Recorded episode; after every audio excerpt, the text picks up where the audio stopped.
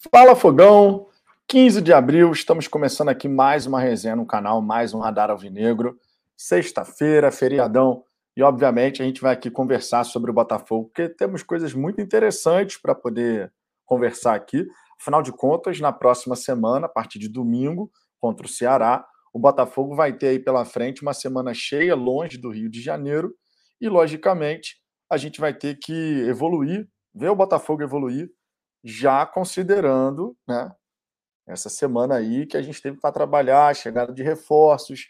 Então a gente vai ter que buscar a evolução dessa maneira, hein? Teremos que buscar a evolução dessa maneira.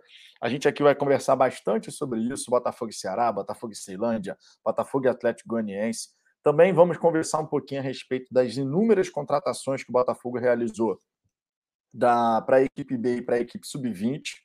Tá? O Botafogo realmente fez várias contratações, ou seja, os reforços que o Botafogo contratou vão muito além do, do time principal. Afinal de contas, né, esses jogadores aí que chegam para o time sub-20 e para o time Botafogo B, né, para o novo Botafogo B, logicamente podem evoluir e chegar a jogar pelo Glorioso na equipe principal.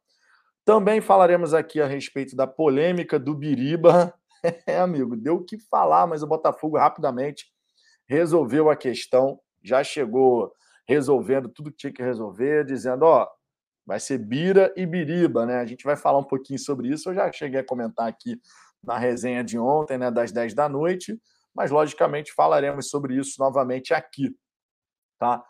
E a gente obviamente vai trocando aquela resenha, vai trocando aquela ideia sobre o Botafogo. A gente espera, logicamente, uma grande evolução da equipe, uma grande evolução de todos os jogadores e também o trabalho do Luiz Castro, né? Dando frutos aí a partir dessa semana. Vai ser uma semana complicada, né? Porque, conforme eu disse, o Botafogo tem que mostrar evolução sem ter tempo para treinar com todos os jogadores. O treinamento foi essa semana. A partir da semana que vem, aí vai ser realmente na base da conversa, do vídeo, e assim vai, tá? E assim vai. A minha imagem aqui não está muito legal, eu espero que o áudio esteja. Estou usando aqui o 4G roteado no computador, mas logicamente, né, a gente vai conduzindo essa resenha. Espero que a imagem possa melhorar aqui ao longo dessa conversa. Vocês já sabem, eu estou viajando e aí nem sempre a conexão fica perfeita, mas cá estou novamente para poder fazer essa resenha com vocês, beleza? Tomara que a conexão melhore, espero que o som esteja bom, pelo menos o sinal aqui no 4G está cheio, mas na hora que roteou, ele ficou mais fraco. Vai entender, né? Mas vamos em frente aqui. Peço por gentileza, deixe o like de vocês, se inscreva no Fala Fogão, justamente para a gente poder ter a possibilidade de alcançar o nosso próximo objetivo, que são os 19 mil inscritos. Já ultrapassamos os 18.200, tá? Já ultrapassamos essa marca muito importante e vamos em busca dos 19 mil ainda nesse primeiro semestre. Vocês sabem, né? Vocês que acompanham o Fala Forma regularmente, sabem muito bem que a gente quer alcançar os 20 mil. Estamos caminhando muito bem nessa direção. E, obviamente, vocês se inscrevendo, a gente chega lá mais rápido. Para quem quiser ter prioridade de resposta no chat ao vivo aqui, quiser apoiar o canal, obviamente, se inscreve, é, mande seu superchat, tá? Peraí. Tá aqui, ó, mande seu superchat, vai aparecer em destaque na tela. Mande também o seu Pix, chave Pix falafogão.gmail.com. E aí eu vou trazendo as mensagens de vocês aqui com em forma de prioridade. A galera que é membro do canal também tem prioridade. Né? Vocês sabem que é membro do canal tem as mensagens lidas mais vezes. E você pode se tornar membro do Fala Fogão a partir de R$ 4,99 por mês. Né? Você tem essas vantagens e fortalece o nosso trabalho, apoia o nosso trabalho. Beleza? Recadinhos iniciais passados, vou dar uma passada aqui na galera do chat inicialmente para ver o que, que vocês estão falando e na sequência a gente já vai aqui para o nosso primeiro destaque.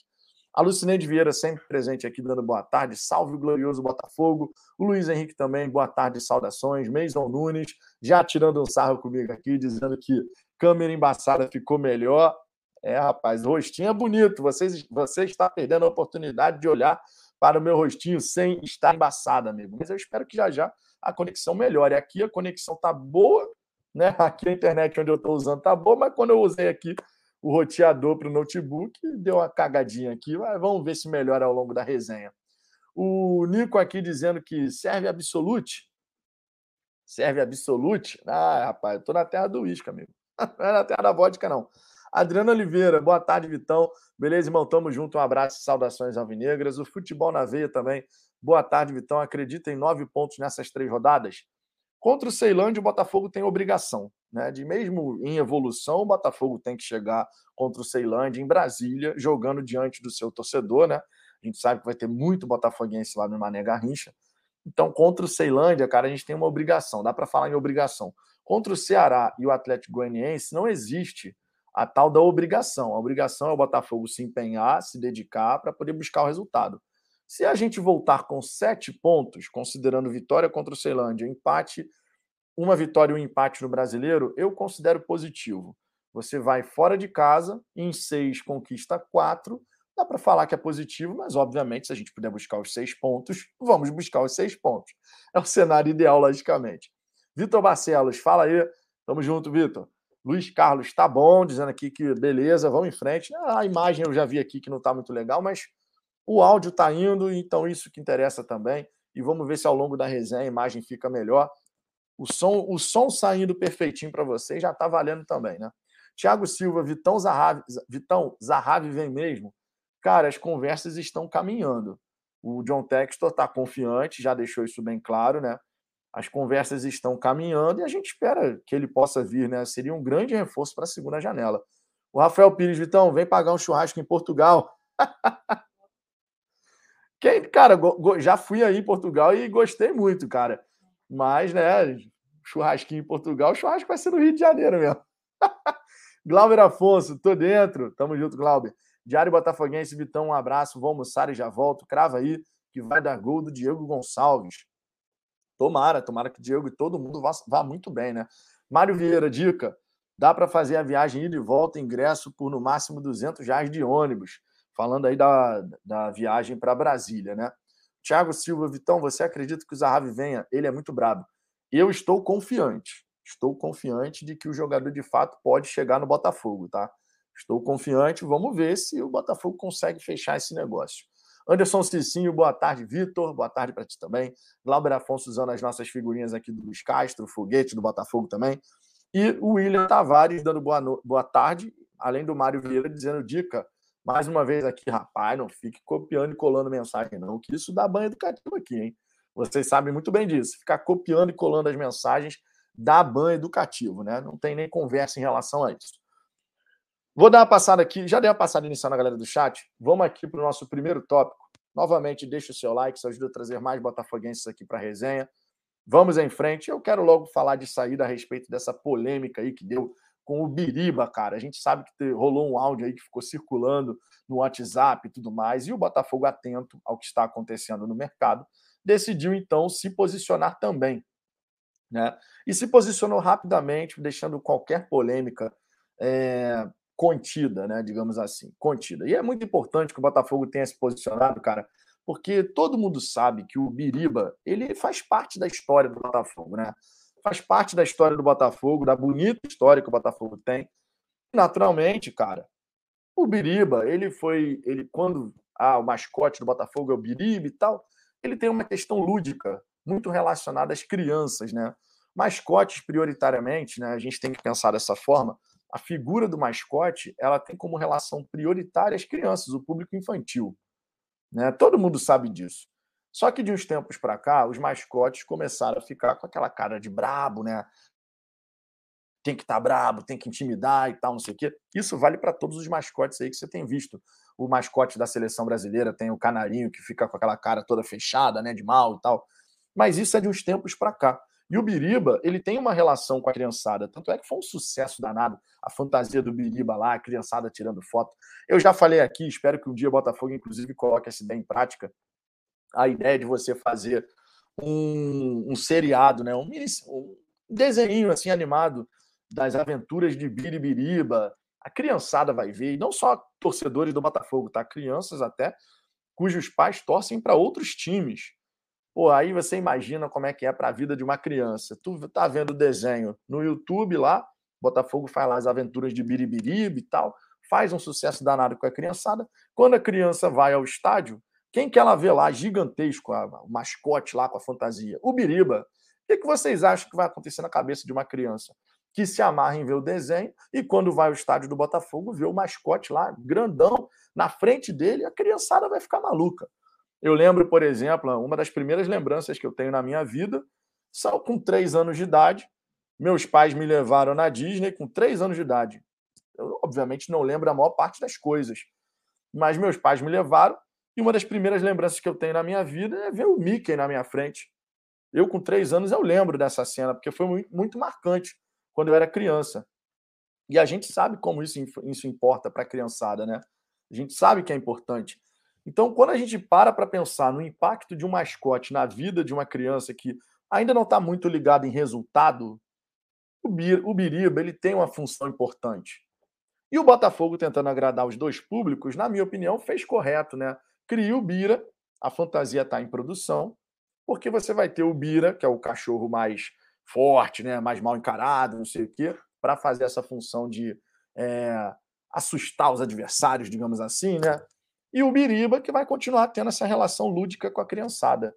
Essa ideia, cara, de fazer um desenho animado, as aventuras de Biribiriba, e depois você ter o mascote no estádio, meu irmão, você pode ter certeza que os pais vão querer levar as crianças no estádio para poder justamente fazer, cara, olha só quem tá lá, o Biriba e tal, não sei o quê.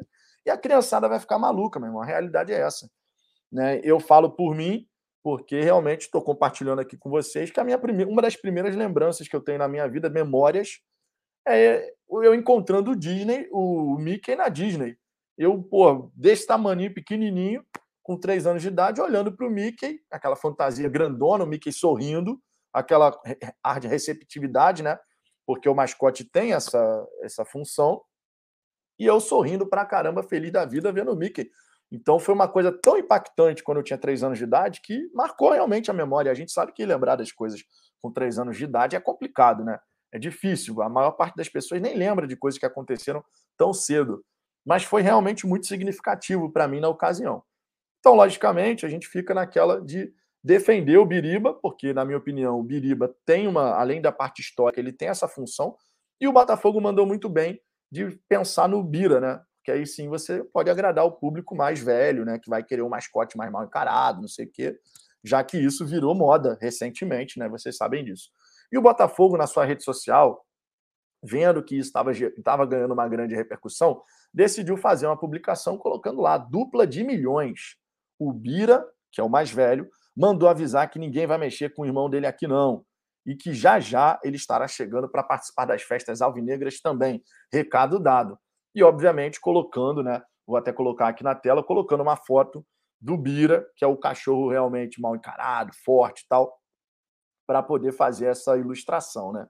Então a gente tem aqui o, o Bira, que vai, muito em breve, ganhar a fantasia para poder participar das festas no estádio Newton Santos. Então, Mandou bem o posicionamento do Botafogo, não deixou essa polêmica ficar crescendo, porque começou a rolar fake news dizendo que o Botafogo ia dispensar o Biriba, sabe? Começou a rolar um monte de coisa em relação a isso. O Botafogo mandou muito bem, se posicionou o mais, o mais rápido possível para poder chegar e jogar essa polêmica vazia, completamente vazia na realidade, mas deixar essa polêmica para longe. Bira e Biriba. Dá para agradar quem é mais velho, quem quer um mascote mal encarado, forte, parrudo, e também dá para agradar a criançada, né? justamente aí o Biriba com a fofinho, sorridente, né? A gente viu como é que é a fantasia e obviamente a criançada se amarrou. Ponto importante também é enaltecer. Eu estava conversando com a minha esposa sobre isso, né? A questão da, dos mascotes e tal. E ela lembrou de um caso de, de um jogo de hockey, né? Não sei se foi nos Estados Unidos ou no Canadá, onde o esporte é muito praticado, né? Famoso pra caramba. E tem uma imagem que ela falou: pô, eu estava vendo a reportagem Aí tinha uma criança assim que estava fazendo uma parada que não devia fazer. E aí chegou o mascote lá da franquia, todo mal encarado, e a criança tomou um susto, ficou com uma cara de desespero assim, porque o mascote era mal encarado pra cacete. Então, acho que o Botafogo mandou muito bem, tá? Tenho certeza disso.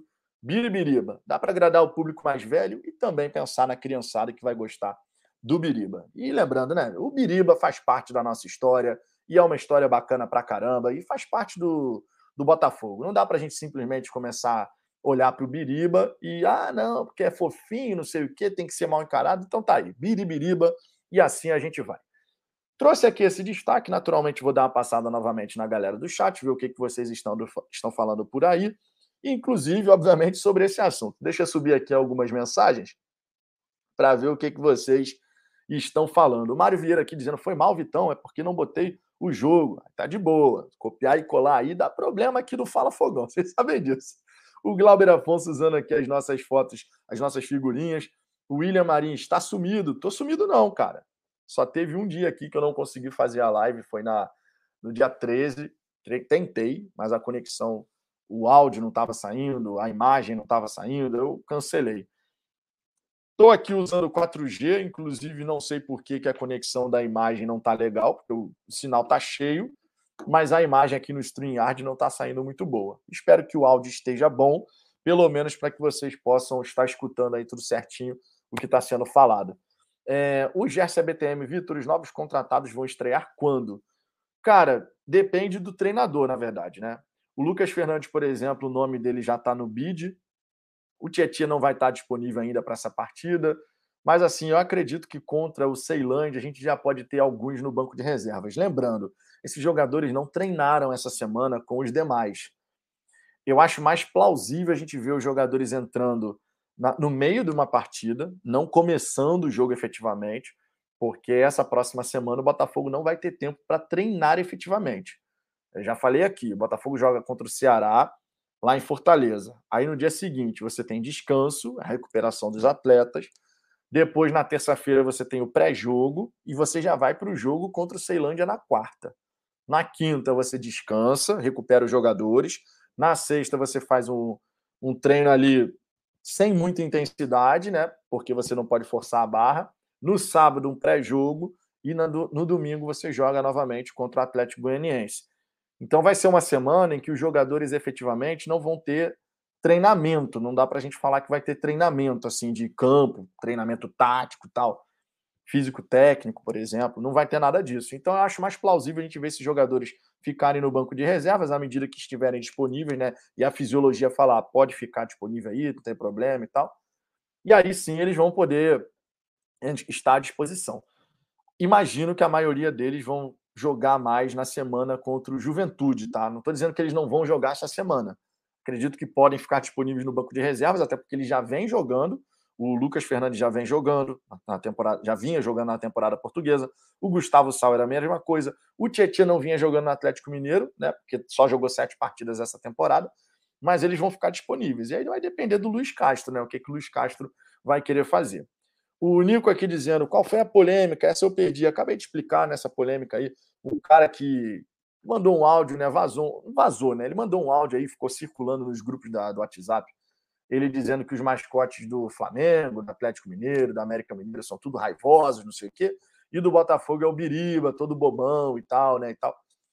E o Botafogo fez o que tinha que fazer, cara. Se posicionou, é Biribiriba. A gente vai ter sim um mascote mais voltado para o público infantil, que é o Biriba, e a gente vai ter o Bira, é um mascote mais mal encarado e tal, para botar, botar respeito, digamos assim. Né? Então o Botafogo mandou bem, na minha visão. Ronaldo Firmino, eu não ouvi o, eu não ouvi o áudio, mas isso foi uma brincadeira, cara. O Anderson Mota falou que isso saiu do grupo dele de membros. Então, cara, foi uma brincadeira, mas ganhou uma repercussão muito grande.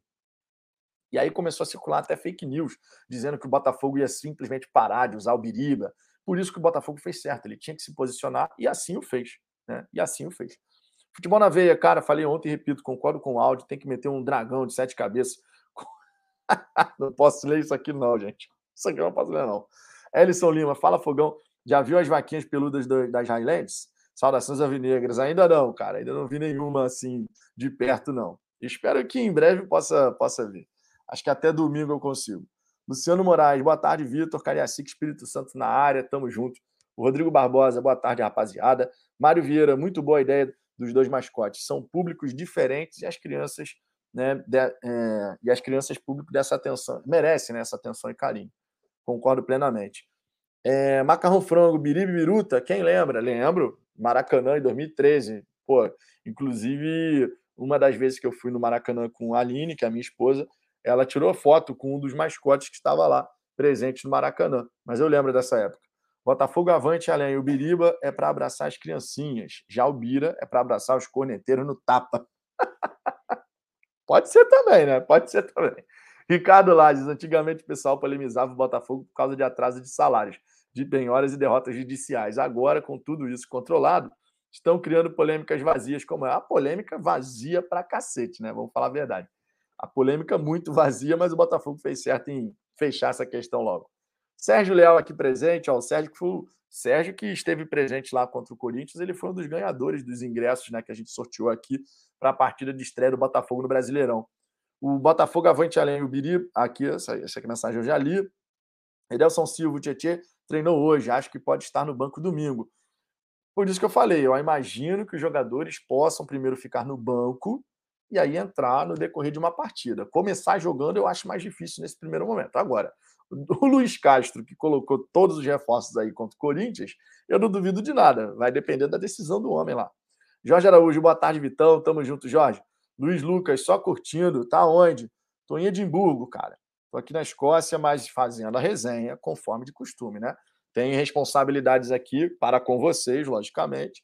E tô aqui presente mais uma vez. O Juliano aqui, ó. Desculpa, é... como é que mandou uma mensagem aqui? Desculpa, foi a cerveja. Tá, tá desculpado, tá desculpado. Tiago Silva, cara, eu já respondi sua, sua, sua mensagem, Tiago. Presta atenção no serviço aí. Então, perguntando aqui se o Zahavi vem mesmo. Acabei de falar. As, as conversas parecem estão encaminhando, estão caminhando bem. E a gente fica na expectativa de ver o jogador poder atuar com a nossa camisa, né? Vamos ver. Vamos ver o que, que vai acontecer, tá? Dei nova passada aqui na galera do chat. Deixa eu ver aqui se temos algum Pix, né? Porque eu não gosto de perder aqui nenhuma mensagem que a galera manda. Quem quiser ter prioridade e ao mesmo tempo dar moral aqui para o canal, dar aquele apoio para o canal, você pode mandar o seu superchat, pode também mandar o seu Pix. Vou conferir aqui para ver se alguém mandou, né? Algum Pix aqui, para não deixar nenhuma mensagem passar, que obviamente as pessoas mandam o Pix e o Pix tem que ser lido sem a menor sombra de dúvida. Por enquanto ainda não tivemos nenhum Pix aqui. Se tiver, vou ficar atento. É... Então vamos ver como é que vai ficar essa história. Um outro ponto. Seja membro do Fala Fogão, a partir de R$ 4,99 por mês, uma série de benefícios e apoie o trabalho que a gente realiza aqui no canal. Vou trazer aqui mais um outro destaque, e nesse primeiro momento eu vou falar aqui sobre o Sebastian Hoffre, né, o atacante boliviano aí, que assinou com o Botafogo até 2024, né, assinou em definitivo até 2024 e lista as credenciais aí. É, vou trazer as declarações do atleta aqui, né? Primeiramente, a declaração, segundo o próprio jogador, falando a respeito da assinatura do contrato. Assinei, abre aspas aqui para o Sebastian Hoffre. Assinei por dois anos com o Botafogo, estou muito feliz por fechar um contrato longo. Né? Ele revelou em entrevista à TV boliviana Unitel. Ele que já está treinando com o elenco principal, tá? vai ter no Botafogo sua grande oportunidade na carreira, após atuar pelo Orlando City B, lá nos Estados Unidos. Ele não jogou é, no curto empréstimo que teve no RD, RWD Molenbeek, que é um time também do John Textor, vocês sabem disso.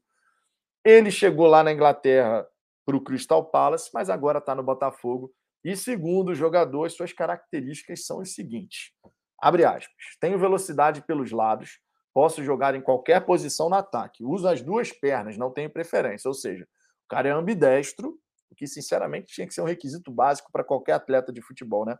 Os caras vivem disso, na minha opinião, eles tinham que ter a capacidade de passar e bater, por exemplo, com as duas pernas. Não ao mesmo tempo, porque daria problema. Espero ajudar com assistências, gols, com o que a equipe precisar. Meu objetivo é fazer gols e ajudar minha equipe. É uma grande oportunidade que estou tendo. Fui muito bem recebido, estou muito feliz com a recepção que tive aqui. A gente sabe que o Botafogo, historicamente, tem aquela coisa de receber bem os jogadores, né? Jogadores que chegam no Botafogo, via de regra, eles são bem recebidos, né?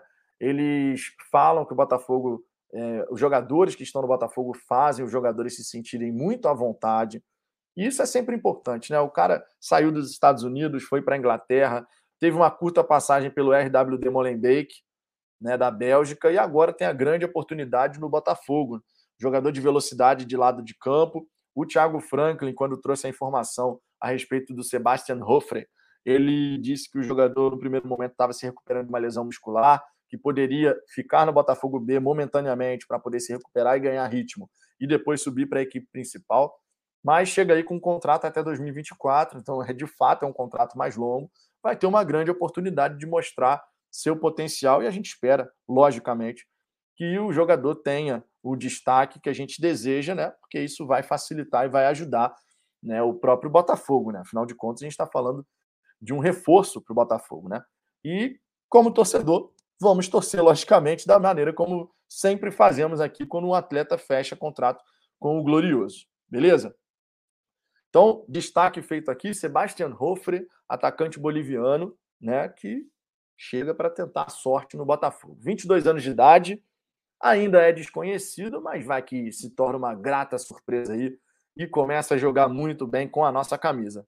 Seria muito bom, afinal de contas, a gente quer ser feliz e se o jogador for muito bem, a gente fica feliz da vida porque o cara está representando e está conseguindo ganhar, é, conseguindo alcançar os resultados e nos ajudando a ganhar partidas, que é o mais importante, logicamente. Então, mais um destaque feito aqui nessa resenha, nesse feriado, na hora do almoço, né? Sempre lembrando, o Fala Fogão tem uma programação já pré-definida, de segunda a sábado, cerca de uma da tarde a gente começa, né? Normalmente é assim, eu estou em período de viagem, então, nas próximas semanas, a gente pode ter algumas pequenas mudanças na programação, mas vou avisando com antecedência aqui para que vocês possam sempre estar atentos à programação do canal. Lembrando que hoje, às 22 horas, nós temos pré-jogo de Botafogo e Ceará. Sempre importante, né? Ah, não, hoje é sexta-feira, amanhã, amanhã. Então vamos lá, recapitulando aqui, me perdi aqui nos dias. Hoje é sexta, hoje é sexta. Então a gente tem aqui a programação do canal de segunda a sábado, normalmente uma da tarde. Como eu estou em viagem, podemos ter pequenas variações. Vou atualizando com o passar dos dias para todo mundo ficar ciente aqui da programação do Fala Fogão.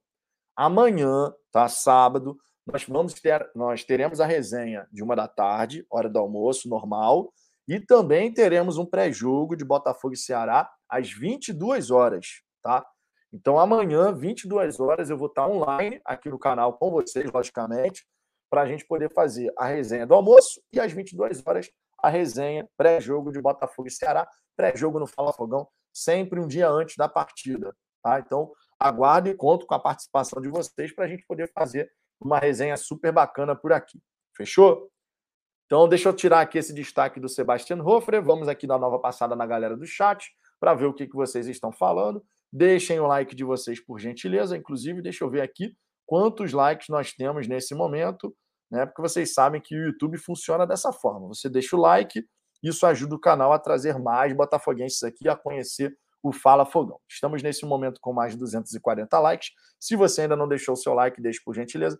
Mais de 400 pessoas aqui simultâneas. Obrigado pela moral de vocês nesse feriadão. Deixa eu dar uma passada aqui ver o que vocês estão falando. Juliano dizendo, Vitão, Brasileirão tem limite de inscrição de jogadores técnico pode subir qualquer um do time B para o é, A, conforme necessidade, a qualquer tempo. Via de regra, o Botafogo e os times, de modo geral, eles inscrevem jogadores tanto da base quanto né, os jogadores que estão no elenco profissional, justamente porque se você tiver, de repente, uma crise geral aí de jogadores afastados, você tem como subir um atleta aqui e outro ali. Tá? Eu me lembro de alguma informação, não vou agora precisar, mas eu me lembro de alguma informação que o limite eram 50. Tá? E tinha uma, tinha uma questão de número de trocas que você pode fazer. Eu agora não vou lembrar exatamente como é que era esse detalhe, mas se eu não me engano, tinha esse limite de 50 e um limite de trocas. Quantas vezes você pode tirar um jogador e botar outro? Tanto é que a gente teve aquela temporada, né? Se não me engano, foi 2020, que o Botafogo chegou um momento e falou: ó, só pode fazer mais uma troca. Mais do que isso não pode. Né? Vocês devem lembrar. Então, obviamente, a gente tem aqui a expectativa de ver o Botafogo cada inscrevendo né, os jogadores que estão no elenco principal, logicamente. O Luiz Castro quer trabalhar com 30 no elenco principal. Nesse momento tem um pouco mais do que isso, mas a gente deve ver algumas mudanças ainda no elenco. E além disso, você tem também os jogadores do time B. E já já vou falar sobre esse time B, meus amigos, porque é uma novidade no Botafogo. E o Botafogo contratou gente pra caramba, cara. Então, quando a gente fala sobre reforços, vai muito além, mas muito além do que a gente contratou para o time principal. No time principal, a gente contratou aí 12 jogadores, certo? 12 jogadores. Já para o time B, a gente contratou outros tantos, time B e sub-20. Contratamos outros tantos. Então, logicamente, isso vai ajudar porque ao longo da temporada, se alguns desses jogadores do time B começarem a se destacar muito, eles podem subir e compor o time principal. A ideia do Botafogo B, inclusive, é essa, né? Você tem um elenco de desenvolvimento, é um time de desenvolvimento. Né? Então a gente pode realmente ver a, a questão do time B ser muito importante ao longo não só dessa temporada, como das próximas. Já já vou falar sobre os jogadores que o Botafogo contratou, além, obviamente, dos jogadores aí que do próprio Botafogo que podem compor esse time secundário aí do Glorioso, tá? O Diário Botafoguense dizendo aqui: quero ver o Kardec vindo na surpresa com rescisão. Vai ser bom demais. É, o que acontece? O Allan Kardec, ele ainda está em contrato lá no, na China.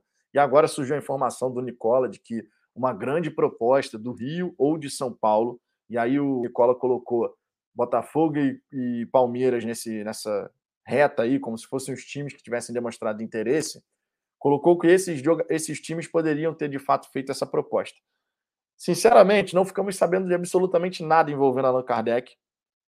E honestamente, mesmo que ele, que ele saia agora da China, que ele consiga rescisão por conta do atraso salarial que ele está enfrentando por lá, o Allan Kardec rescindiria o contrato posteriormente ao fechamento da janela.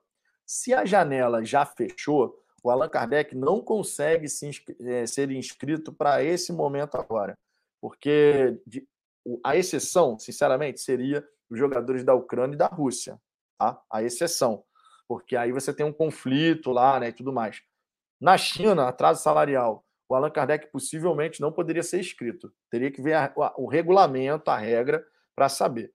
Se ele tivesse rescindido esse contrato antes do dia 12, quando fechou a janela, Aí é uma outra história. Ele poderia ser inscrito tranquilamente. Agora, posteriormente ao dia 12, via de regra, não pode. Como é uma questão de atraso salarial, aí teria que ver o regulamento falando sobre isso. Mas via de regra, não pode. Rescindir o contrato posteriormente ao dia 12, vai ter que esperar a próxima janela. Via de regra é isso. Mas, sinceramente, não ouvimos falar absolutamente nada de Allan Kardec. Tá? Sendo muito sincero. É, deixa eu ver aqui. O Nico dizendo, e as dispensas, falta se livrar do Breno. Cara, não acredito que o Breno vá, vá ser dispensado. Quando muito, ele pode cair para um time B. Isso pode acontecer, porque é um jogador jovem ainda. E o Luiz Castro pode falar: bom, eu não vou utilizar esse atleta, não faz sentido ele ficar aqui parado. Vamos botar ele no time B para ele render, para ele poder jogar. É um atleta de 21 anos de idade.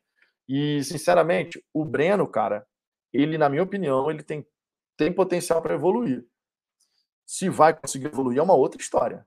Tá? A primeira partida que ele fez nessa temporada, a galera gostou, mas depois ele teve uma queda, de fato. Agora, de repente, no time B, ele pode chegar e evoluir. Não acho que é uma questão de você simplesmente chegar e, ah, vou dispensar o jogador porque ele não foi bem. Não, deixa, se ele não vai jogar no time principal, isso está bem claro. 21 anos, o Breno não deve jogar. Né? Ele deve ficar ali no banco de reservas. Joga ele para o time B, faz o jogador evoluir, ou então empresta para uma outra equipe se achar que é melhor o, né, um empréstimo. O fato é, se descer, ele deve jogar mais vezes.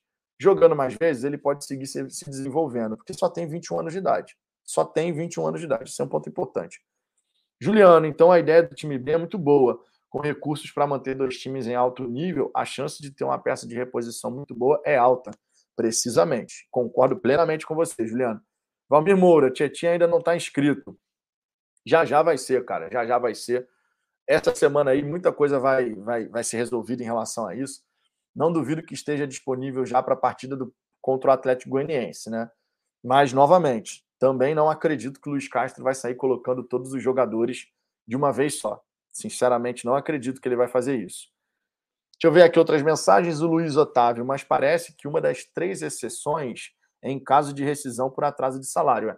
Aí é isso que eu estou falando. Se, se na regra fala de atraso salarial, o cara pode ser inscrito posteriormente ao fechamento de uma janela, aí muda completamente o cenário, tá? Eu confesso a vocês nesse momento que eu não, não, não sei a informação, então não vou fingir que sei para falar aqui para vocês que tá ok. Se no regulamento, na regra, diz que caso seja uma rescisão por atraso salarial e ele pode, aí, meu irmão, aí é outra história completamente diferente. Tiago Heitor, boa tarde, Vitor. Me chamo Tiago, moro em Campos dos Goitacazes, acompanho seu chat todos os dias. Cara, muito obrigado pela moral, logicamente. É, Rodrigo Lampes, vai assistir o jogo em Fortaleza? Não, cara, eu tô viajando. Eu tô em Edimburgo, eu tô na Escócia. Tirei férias aqui. Férias, modo de falar, né? Porque a gente continua trabalhando, tanto eu quanto minha esposa, mas a gente não viajava desde 2019. e agora a gente está aqui passeando. Mas, obviamente, sempre né, mantendo a programação máximo normal possível aqui no canal. Vocês estão vendo que eu não estou no meu cenário habitual, né, com os elementos do Botafogo. Mas isso é momentaneamente. Quando eu voltar para minha casa, obviamente, vai estar tá tudo em ordem. Mas ao longo das próximas semanas vai ser assim. Tá? Eu vou mudar de hotel para hotel ou de apartamento para apartamento, né? Que a gente vai rodar por várias cidades. E, obviamente, vocês vão ver aqui um cenário sempre diferente. Mas muito em breve volto para nossa residência lá e aí a gente consegue ter o nosso estúdio todo bonitinho aqui, com quadro do Botafogo, escudo, tudo certinho, para a gente poder fazer um grande trabalho. O mais importante é o conteúdo ser entregue a vocês com qualidade e com regularidade da maneira como a gente busca fazer aqui no Fala Fogão. O Carlos Lopes aqui dizendo que, Vitor, sou seu fã. Cara, obrigado pela moral, Carlos. Deixa o seu like aí, tá? E sempre acompanha aqui o, o, o Fala Fogão, né? A gente acompanha as nossas resenhas por aqui. Sidney Santos, boa tarde, Vitor. Por que esses clubes pequenos não se movimentam para virar SAF e tentar se fortalecer? América e Bangu são times com história. É uma boa pergunta, cara. Resta saber se teriam interessados de fato em, em desenvolver um trabalho com essas equipes, porque o América e o Bangu eles têm história, mas sinceramente a torcida é muito pequena e acabaria virando, na minha opinião, se entrasse um empresário, acabaria virando um time barriga de aluguel para revelar jogadores e depois vender. Sinceramente, tá? Sendo muito sincero, eu acho que seria isso que aconteceria. Mas que, que tem história, sem a menor sombra de dúvida. O Bangu, inclusive, foi vice-campeão brasileiro, né? Contra o Curitiba. Deixa eu ver aqui outras mensagens. Fogão 95 presente na resenha. Ó, Fogão 95, já aviso para você, estou caminhando uma barbaridade aqui devo voltar para o Brasil mais magrinho, hein? Então, a próxima vez que a gente se encontrar, eu quero elogios. Já aviso para você, que a primeira coisa que tu falou quando me encontrou pela primeira vez é: tu é mais magro nas lives. Tu meteu essa, amigo, já tomou até um ban. Só para só a gente relembrar aquele banzinho educativo, estou te dando outro ban aqui de bobeira. Tomou agora, ó, um banzinho educativo, só porque eu lembrei dessa história. Mas quando eu encontrar você de novo no estádio, eu quero elogios aí. Já digo isso que eu devo voltar mais magrinho, estou andando para cacete. Hoje aqui, por exemplo, a gente andou cerca de 11 quilômetros aí, e ontem já foram mais 10 quilômetros, e assim a gente vai. Eu e minha esposa, quando a gente viaja, a gente anda para cacete, então a gente emagrece. Então, elogios, hein? Senão o, ban... Senão o banzinho educativo vai continuar vindo sempre. já fica avisado. Renan Reguengo, boa tarde aqui, boa tarde, Renan. Tamo junto. O Wellington Mendes, o Breno, assim como o Vinícius Lopes, ficaram mais de seis meses sem jogar no ano passado, porque se recusaram a renovar com o Goiás. São muito bons jogadores. Eu enxergo potencial em ambos, cara. E assim a gente espera, né? Que eles possam alcançar essa evolução. Nosso primeiro superchat aqui dessa resenha, muito obrigado. L1, dizendo: é uma grande sacada ter um time B. Consegue buscar jogadores promissores, dar mais rodagem e preparação para os crias da base. Cara, vou aproveitar para comentar em cima desse superchat aqui. Muito obrigado. A galera que quiser dar aquela moral para o canal, ter prioridade, apoiar o nosso trabalho aqui, mande seu superchat, sempre é muito, sempre ajuda para caramba. Você também pode ser membro do Fala Fogão a partir de R$ 4,99 por mês. As suas mensagens, se você acompanha sempre as nossas resenhas, suas mensagens vão ser lidas muito mais vezes. E a gente está buscando a marca aí dos 250 assinantes no programa de membros. Estamos nesse momento com 234. É normal ter uma oscilada, de vez em quando cresce, daqui a pouco reduz um pouquinho, normal. Tá? Mas seja membro do Fala Fogão, que tem vários benefícios e você apoia o nosso trabalho. Agora, essa questão do time B, cara, eu queria enaltecer o seguinte: nem todo jogador, quando sai da, do sub-20, nem todo jogador ele vai conseguir simplesmente sair e começar a jogar pra caramba. Vocês sabem disso, né? Vocês sabem como é que funciona. Tem jogador que ele vai sair do sub-20, não está pronto ainda, tem talento, mas, amigo, se não tiver um time B para jogar, ele vai ter que ir para o profissional. E no profissional, o nível é mais acima. E nem todo jogador consegue se, se adaptar rápido. Se você tem um time B, aquele atleta que ainda não está preparado para o nível profissional, você dá mais tempo para ele se desenvolver. Um sub-23 é extremamente interessante é o brasileiro de aspirantes. Você está aspirando ser um atleta profissional. Você tem esse desejo, está tentando, está buscando, mas nem sempre você está pronto. E eu sempre conto aqui a história do Claudinho, que está no Zenit, pode não continuar, inclusive, por lá. Tenho certeza que se um Claudinho, ex-Red Bull Bragantino, chegasse no Botafogo, a torcida ia ficar feliz pra caramba, porque é um grande jogador, vestiria a camisa 10 tranquilamente do Botafogo. E ele só foi ter destaque como profissional com 22 anos. Ou seja, na época de sub-23 já. Até chegar esse momento de começar a se destacar em 2019 pela base do Red Bull Bragantino, né? Pela, pela base não, na Série B, pelo Red Bull Bragantino, o Claudinho tinha rodado para um monte de clube aí. Ele era, ele era do Corinthians. O Claudinho ele era do Corinthians. Rodou para um monte de clube ninguém sabia quem era Claudinho. Até que com 22 anos, o Red Bull Bragantino adquiriu o atleta, acreditando que ele tinha potencial, tinha talento. Ele fez uma grande Série B. No ano seguinte, na Série A, começou como reserva, com o Felipe Conceição, o vulgo Felipe Tigrão, que treinou o Botafogo também. Ele tinha colocado o Claudinho na reserva. Só que quando o Claudinho começou a entrar na equipe, amigo, começou a jogar pra cacete naquele brasileiro de 2020. Todo mundo sabe disso. Começou a jogar muito, fazendo gol de tudo quanto é jeito, golaço de tudo quanto é jeito. Mas ele só foi começar a ter destaque com 22 anos.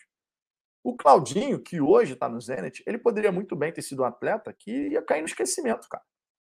Que ia cair no esquecimento. Que simplesmente não ia conseguir virar um profissional se não tivesse conseguido, com 22 anos, se, se, se desenvolver na Série B. Poderia ser mais uma história de um jogador com muito talento que não conseguiu dar esse salto rápido da base para o profissional e que o talento poderia ser desperdiçado. Mas ainda bem não foi o caso. Claudinho é um grande jogador. E, e se não ficar, ó, o Botafogo, se o Claudinho decidir sair do Zenit, amigo, ó, olho no Claudinho, hein? Olho no Claudinho, que meu irmão vestiria a camisa 10 do Botafogo, cairia como uma luva no Claudinho. Joga demais, né? Eu gosto muito do futebol do atleta. Obrigado pelo superchat, ali um. Tamo junto, cara. Muito obrigado de verdade.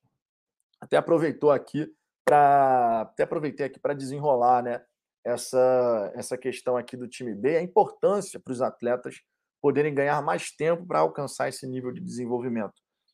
Tamo junto. Luan Silva, Botafogo ou Palmeiras? Jornalista imagina clube que tenha feito excelente proposta por Allan Kardec. Comentei aqui brevemente essa situação, né, sobre sobre a questão do, do Allan Kardec, cara. Mas vamos ver. Por hora, eu acho que não tinha nada, cara, envolvendo o Botafogo e Allan Kardec, sinceramente. Quem está de fato procurando um atacante, quem estava pelo menos, era o Palmeiras, né? Porque o Botafogo já tinha colocado como alvo específico o Enan Zahavi. Isso é claro para todo mundo.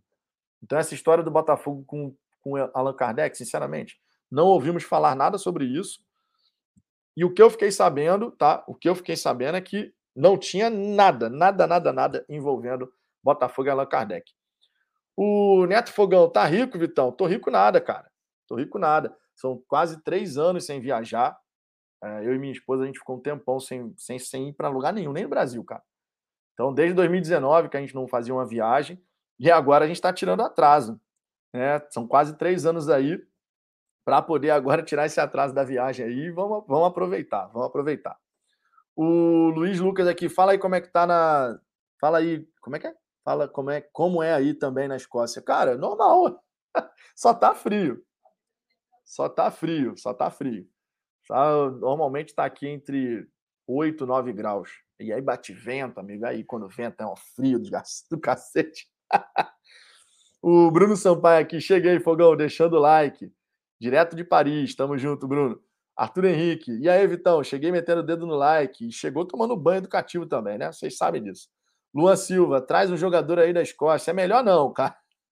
Eu, sinceramente, não acho que tem muito jogador que vocês vão gostar, não. Vai ser mais um atleta que a galera fala: esse cara jogou aonde? Vocês sabem como é que funciona, né?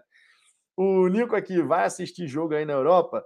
Jogo do Celtic versus Rangers deve ser massa. Ele vai ter clássico, tá? Celtic versus Rangers nesse domingo, pela semifinal da Copa da Escócia. Mas eu não vou estar na cidade que eles vão jogar, então não tem como. Vai ser domingo agora.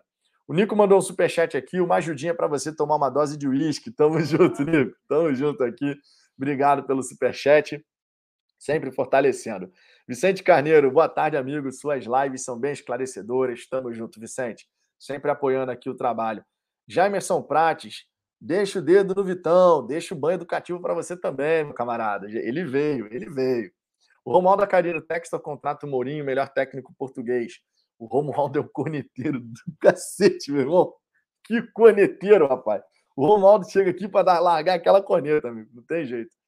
O Everton Alves, só no meu que tá travando. Cara, eu tô usando 4G aqui roteado. E, sinceramente, não tem nem motivo para estar tá travando a imagem, mas está. Porque o sinal aqui está cheio, o celular está ao lado do, do notebook, mas infelizmente a imagem está desse jeito. Tá? E como o áudio está fluindo, eu estou deixando rolar a live, tá? Normalmente aqui eu poderia trocar, tentar resetar, mas aí ia mais atrapalhar a resenha do que outra coisa. Como o áudio está fluindo, estou deixando a live rolar aqui, mesmo vendo que a imagem realmente não está muito boa, tá? Eu sei que a imagem não está muito boa, mas conforme eu disse, o sinal está cheio, não teria motivo para estar tá acontecendo isso, mas infelizmente está. Pode ser uma questão aqui do StreamYard, aí não tem muito o que fazer. Tá? Vamos em frente. Siderado do Rio, Fogão 95 alugou uma cobertura na cabeça do Vitão com esse encontro no fim de semana. Pô, amigo, eu fiquei revoltado, cara. Fiquei revoltado. O homem, primeira vez que me vê na vida, primeira coisa que o cara me fala, no vídeo tu é mais magrinho. eu fiquei revoltado, cara. Aí você vai vendo como é que são as coisas, né? Mas vamos em frente aí que, que a coisa vai, vai fluir. Deixa eu ver aqui se a gente tem alguma, algum Pix enviado. O Mister dizendo que faz, faz o Pix, faz Pix. Tá aqui, ó. Quem quiser mandar o Pix aqui para dar aquele apoio para o canal, tá? falafogão.gmail.com. Se você quiser mandar seu superchat, aparece em destaque aqui na tela. E você também pode ser membro do Fala Fogão. A gente está em busca dos 250 assinantes no programa de membros. Estamos com 234. Estamos caminhando nessa direção. Ainda falta um pouquinho, mas a gente vai chegar lá, tá? A gente vai chegar lá. É, Bruno Sampaio aqui, caramba, 8 graus ou 9? Aqui em Paris já está dando quase 20 graus, sinal que o verão está próximo. É, aqui não tem essa história, não, amigo. Tá, tá, tá gelado o negócio aqui. Tá, tá gelado. Só, só dá para sair agasalhado. Se não tiver agasalhado, complica. Aí realmente fica difícil. Gatita, Vitão, por acaso é você aquele torcedor que mandou o áudio do Biriba? Claro que não, pô. Quem que seria eu, pô? Não fui eu, não, não fui eu, não. Tá de boa. Eu acho que o Biriba tem que continuar sendo esse cachorro assim, desse jeito que é, tá? O Botafogo mandou bem criar o Bira, que você agrada os dois públicos, quem quer um mascote mais mal encarado, para poder intimidar os adversários, nessa né, coisa toda, e a criançada que, pô, vai ter o primeiro contato ali com o Biriba. E eu já falei e volto a repetir. Se alguém da diretoria do Botafogo estiver acompanhando a resenha, amigo, se alguém estiver acompanhando a resenha, criem as aventuras de Bira e Biriba. Criem desenho mesmo, né? Desenho animado, tipo aquelas musiquinhas que os pais usam, né? Eu sempre dou o exemplo do tal pão, pão, pão, pão, pão de queijo, meu irmão. Essa música gruda na cabeça de um jeito. Os pais aí que têm filhos vão saber, sabem o que eu tô falando, né? Os pais que têm filhos é óbvio, né? Se já é pai, é porque tem filho. Vocês entenderam? Quem tem filho aí que já teve que colocar essa musiquinha para a criançada ficar tranquila?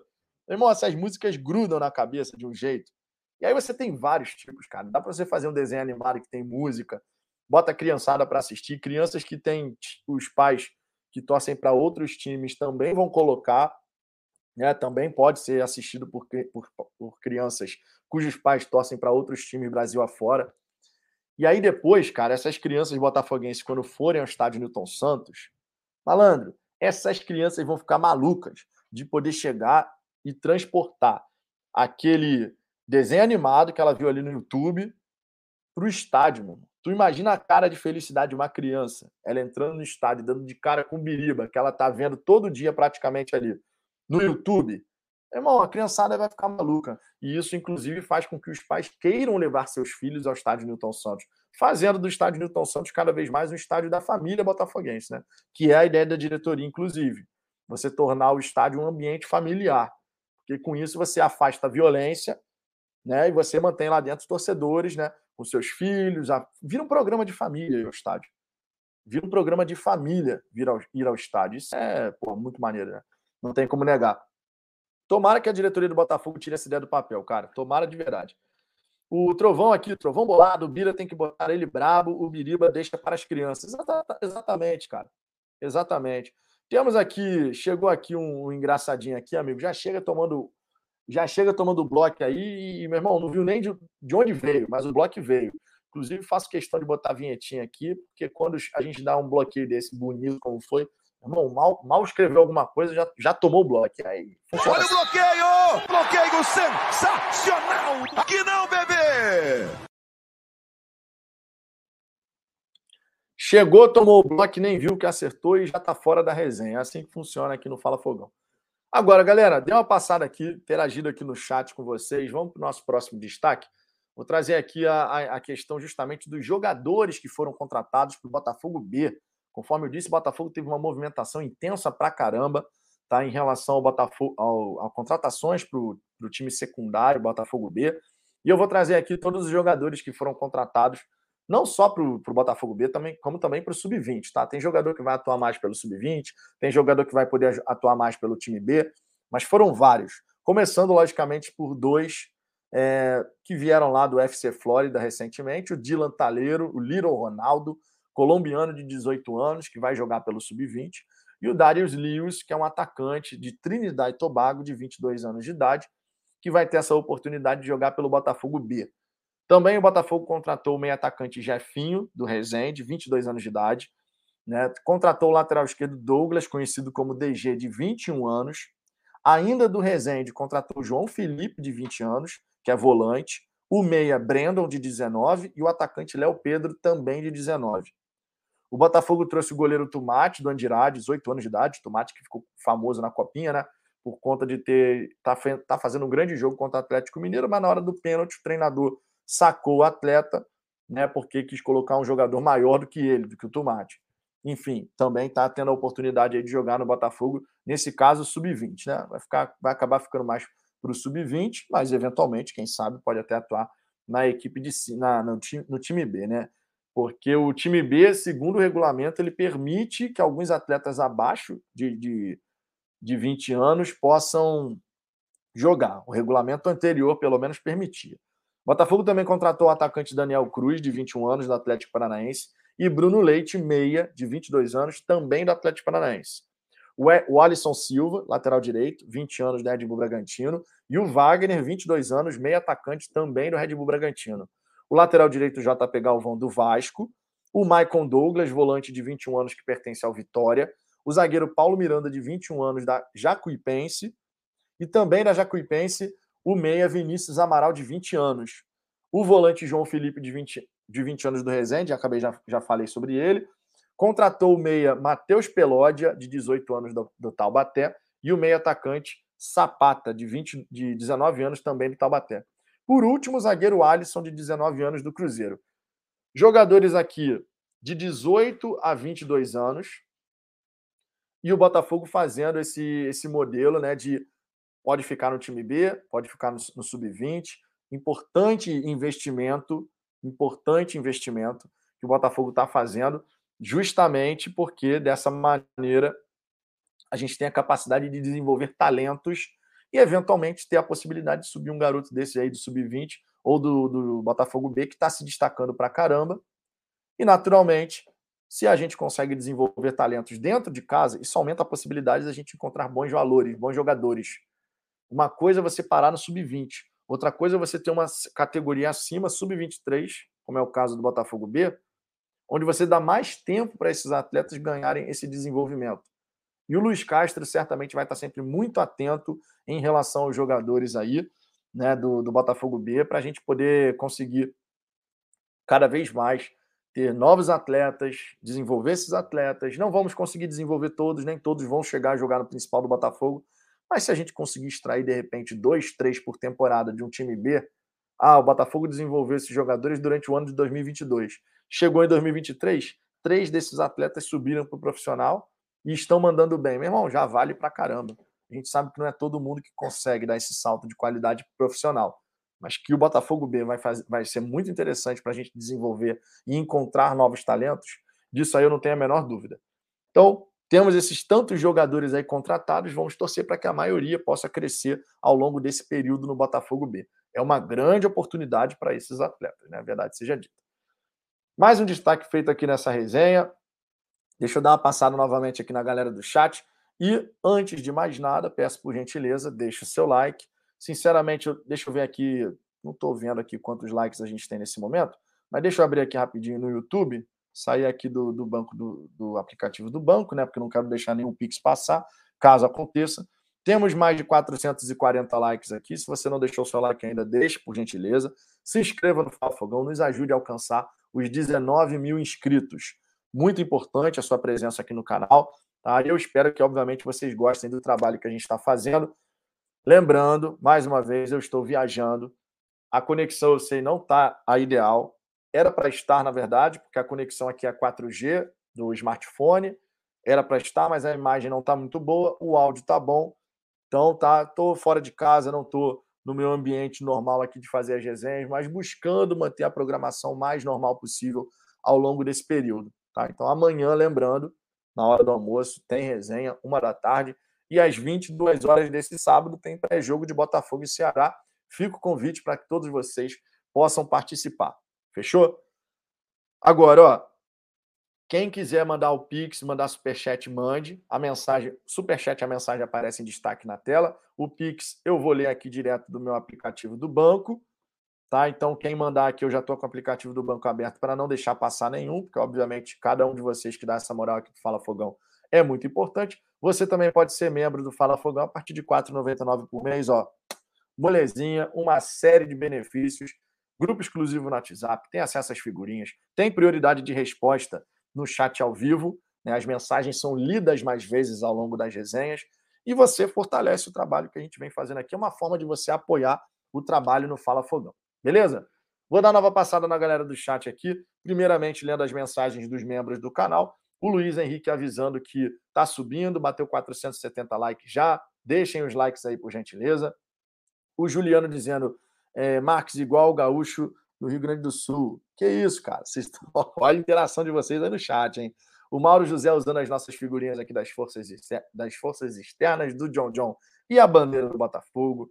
Temos aqui também o Peraí, deixa eu trazer outras mensagens aqui. O Mauro José dizendo: tô na área, Vitão. Obrigado pela moral de sempre, Mauro. E muito obrigado, inclusive, né, por ter feito o upgrade aí no seu plano. Cara, fiquei muito feliz aí, porque é uma forma de apoio, né? Você, sinal de que você está gostando do nosso trabalho. Eu fico muito feliz por isso. Maurílio Campos, Vitão, alguém aí já te procurou para perguntar sobre o Botafogo? Não, cara, porque aqui eu não estou usando a camisa do Botafogo na rua, né? Eu estou usando a máscara e a máscara é a bandeira e tal. A gente já passou por brasileiros aqui, e aí os brasileiros reconhecem, né? Obviamente. Não tem nem como não reconhecer, porque é a bandeira do Botafogo, quem, quem é brasileiro vai saber. Mas eu não estou andando com camisa, assim, sabe? A camisa é mais fácil de alguém olhar e falar, pô, Botafogo e tal. A máscara não é, não tem o escudo efetivamente, é a bandeira, né? A máscara da minha esposa tem os dois escudinhos aqui do Botafogo, mas é menor aqui, né, no, na bochecha, assim. Mas ainda não, ainda não teve, não, de, de, pararem assim, muito por conta disso, né? Se eu tivesse usando a camisa, de repente seria mais fácil de acontecer. Inclusive, a gente esteve ontem num bar aqui que estava transmitindo um jogo do Rangers, da, da Escócia, na Europa League. E, pô, cara, confesso a vocês que fiquei até decepcionado. Na hora que quase saiu o gol, uma vibração danada. Quando sai o gol, ninguém vibra, meu irmão. Tipo assim, o time fez 2 a 0 tá classificando e ninguém vibrando no, no bar. Eu achei que, que negócio é esse, meu? Se é no Brasil, sai um gol, a galera joga a cadeira pro alto. é uma festa danada. Ainda mais quando se trata de uma competição eliminatória. O Ricardo Lages, ano passado eu mandei essa sugestão para o Lenin Franco no direct do Instagram dele. Acredito que mídia como essas do Biribiriba podem gerar novos torcedores entre as crianças. Pô, cara, essa, essa é uma parada que eu já venho falando aqui no Fala Fogão há muito tempo, cara. Há muito tempo. E eu espero de verdade que um dia o Botafogo faça, cara, porque vocês que acompanham o canal há mais tempo, vocês vão lembrar que eu já falei aqui em outras oportunidades, o Ricardo também já falou, é, sobre essa questão do Botafogo buscar alcançar um público que vá além de quem já é botafoguense. Por exemplo, quando você tem a partida do Botafogo, como foi o caso da estreia, transmitida para 35 países, você está botando a sua marca ao alcance de outros torcedores. Torcedores que, de repente, não acompanham ainda o futebol brasileiro, passam a acompanhar e, ah, vou torcer para o Botafogo, quero comprar uma camisa. Vou dar um exemplo aqui. No, no, na Netflix tem um, um seriado que é o do Sunderland, né? Que é um, é um documentário sobre o Sunderland, que é um time da Inglaterra que estava na Premier League, caiu para a segunda divisão, hoje está na terceira divisão inglesa, mas tem um documentário extremamente interessante que foi feito mais ou menos na vibe aí do que foi o acesso total do Botafogo, cuja ideia era mostrar o, a, a, ascensão do Sunderland, né? o retorno à Premier League. Mas no fim das contas, fizeram o documentário, eles caíram da segunda divisão para a terceira e estão na terceira até hoje. Mas quando eu assisti ao documentário, me deu uma vontade danada de comprar a camisa do Sunderland. Porque você vai assistindo a história ali, né? Os caras, pô, meu irmão, tentando, não estava dando nada certo. E você acaba criando um carinho pelo, pelo time, só pelo documentário. Só que não tinha onde comprar a camisa do Sunderland. Não tinha. Se tivesse, eu teria comprado. Mas não tinha fácil para você encontrar a camisa do Sunderland. Agora, o Botafogo, com o projeto de internacionalização de marca que o John Textor tem, se você começa a fazer essas, essas coisas diferentes, essas ações diferentes, como é o caso as aventuras de Biribiriba, um desenho, você começa a alcançar crianças que nem são botafoguenses. Inclusive, você pode alcançar crianças de outros países, porque você pode muito bem colocar legendado. Né? Você tem a opção ali de colocar legenda. Então você alcança um público muito maior e isso faz a marca Botafogo fortalecer, por consequência, você gera dinheiro que, por consequência, faz você conseguir investir cada vez mais no futebol. Lembrando, por mais que o John Textor tenha dito, ah, mas eu não estou eu não tô pensando agora em ganhar dinheiro com o Botafogo. Mas, meu amigo, a roda tem que girar. A roda tem que girar, sempre. Sempre tem que girar. Porque se o John Textor ficar só colocando, colocando, colocando, lembrando, no contrato, o John Textor tem a obrigação de colocar pelo menos 100 milhões de folha salarial por ano nos primeiros sete anos. Depois, a operação ela tem que sustentar. Para isso acontecer, as nossas receitas têm que aumentar. Né? O, por mais que o John Textor não esteja preocupado com isso nesse primeiro momento, ele está preocupado com a construção da equipe, de estrutura, né? a própria questão de gradativamente você ir colocando a marca Botafogo aparecendo em outros mercados para valorizar a marca, você conseguir ganhar mais dinheiro, mas uma hora ele vai voltar a atenção dele para essas questões, porque o resultado financeiro tem que começar a acontecer. Né? Não digo nem para ele tirar lucro, mas pelo menos para ele poder, de fato, ver que a operação está autossustentável. Ele não precisa ficar toda hora colocando dinheiro.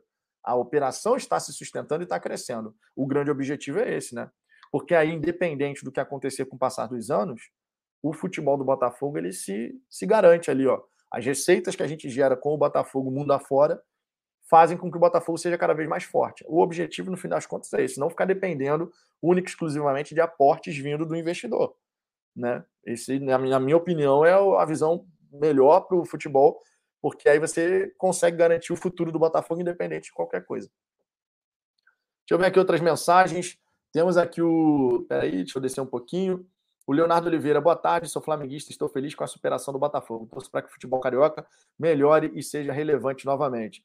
Ah, cara, é aquela história, né, cara? Quando você tem o, o futebol local. Aqui no Brasil a gente tem muito do futebol local ainda, né? Tem os estaduais e tal.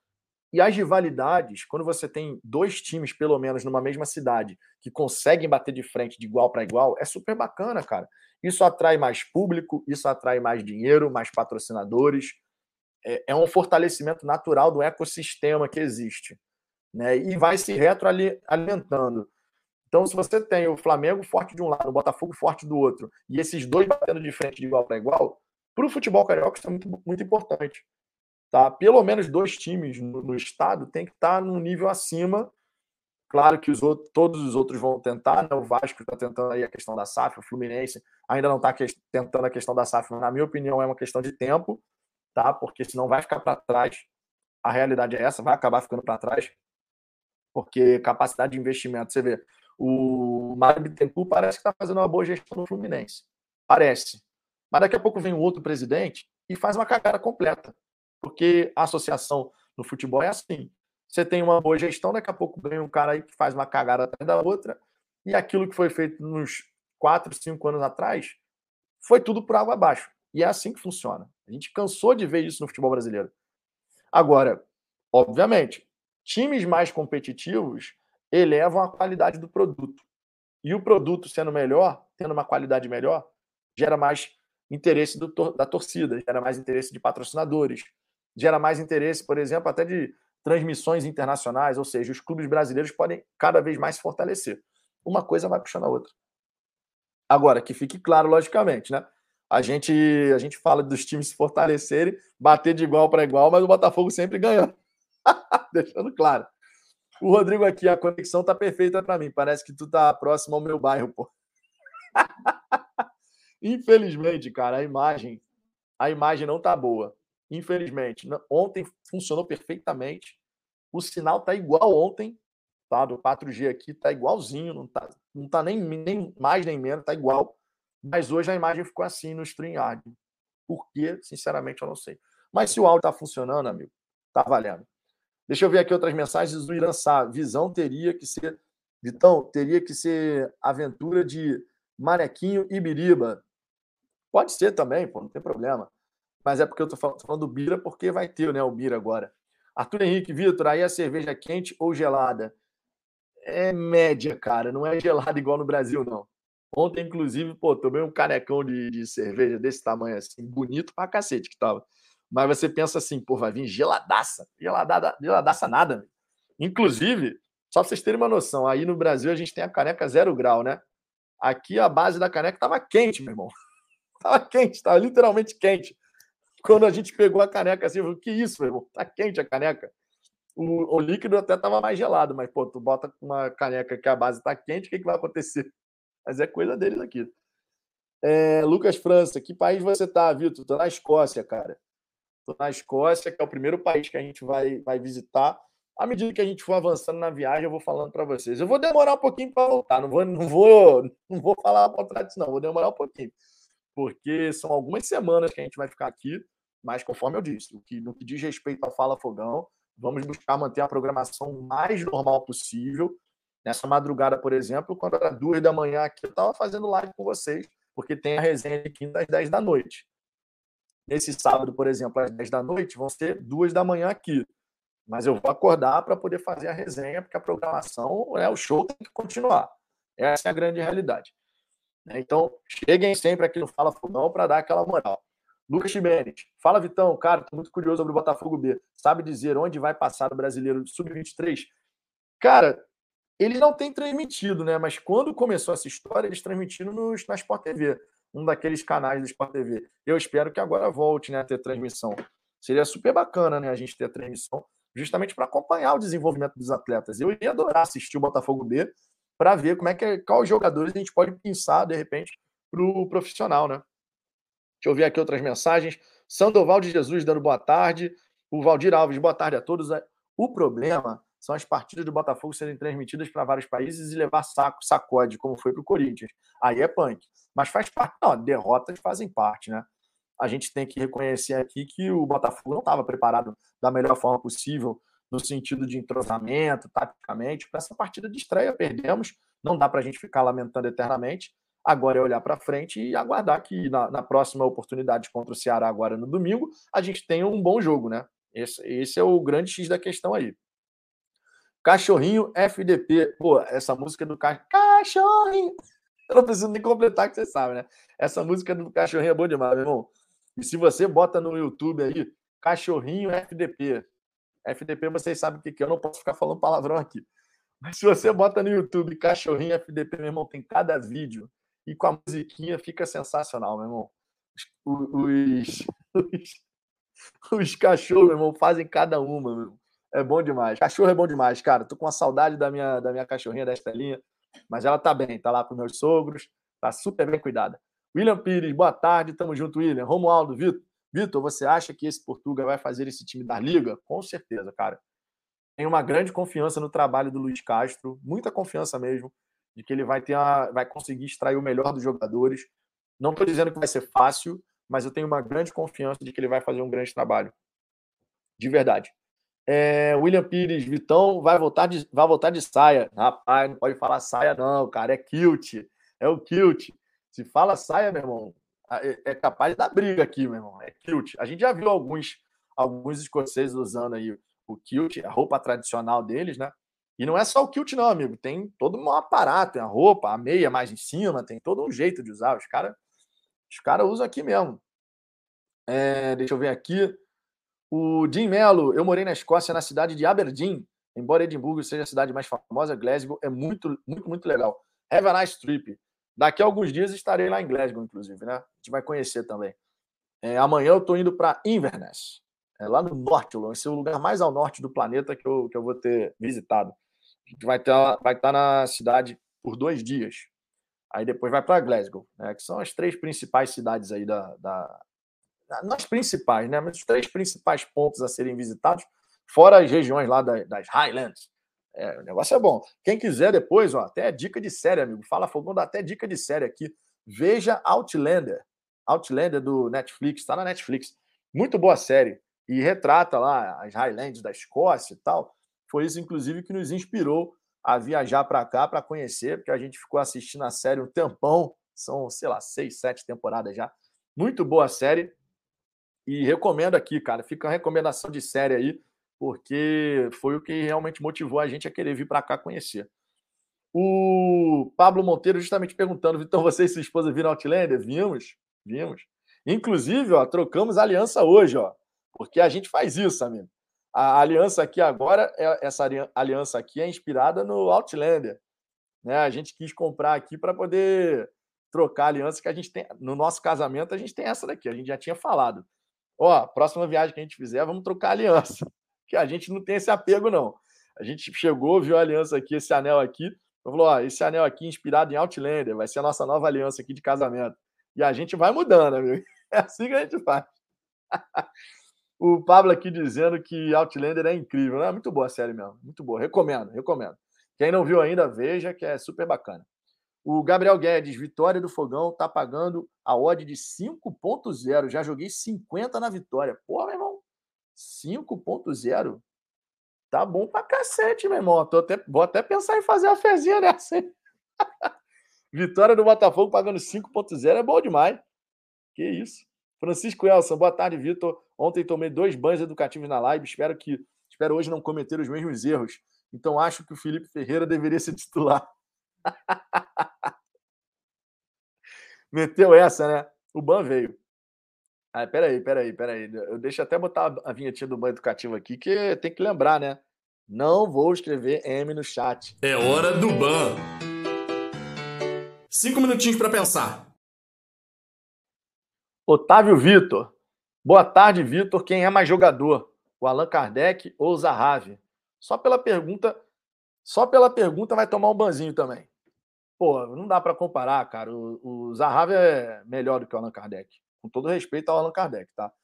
Inclusive, você viu, eu fiquei tão emocionado na hora de, de, de, de dar o banho educativo no Otávio Vitor pela pergunta ousada que o dedo escorregou e foi no bloco. Mas vou, vou tirar o bloco aqui. Vou tirar o bloco aqui. Pode ficar tranquilo, Otávio, Otávio Vitor, que o, o bloco vai, vai, vai ser retirado aqui. Eu já estou até vendo aqui para não deixar você de fora do chat, porque eu quero dar um banho educativo, não quero dar bloco, não. Aqui, ó. Já estou tirando o nome aqui da lista de bloco, salvei, vai poder voltar a comentar aí. No primeiro comentário, o banho educativo vem. Você sabe que eu tô, tô tirando aqui, pronto, ó, tá, tá desbloqueado, Otávio. Dei um bloco sem querer, mas no primeiro, no primeiro, na primeira mensagem que você mandar aí, o banho educativo vem. Escreva aí, por gentileza, Otávio. Escreva aí, porque, pô, pela pergunta aí ousada, a pergunta foi ousada, amigo. O Zahavi joga mais que o, Allan Kardec, né?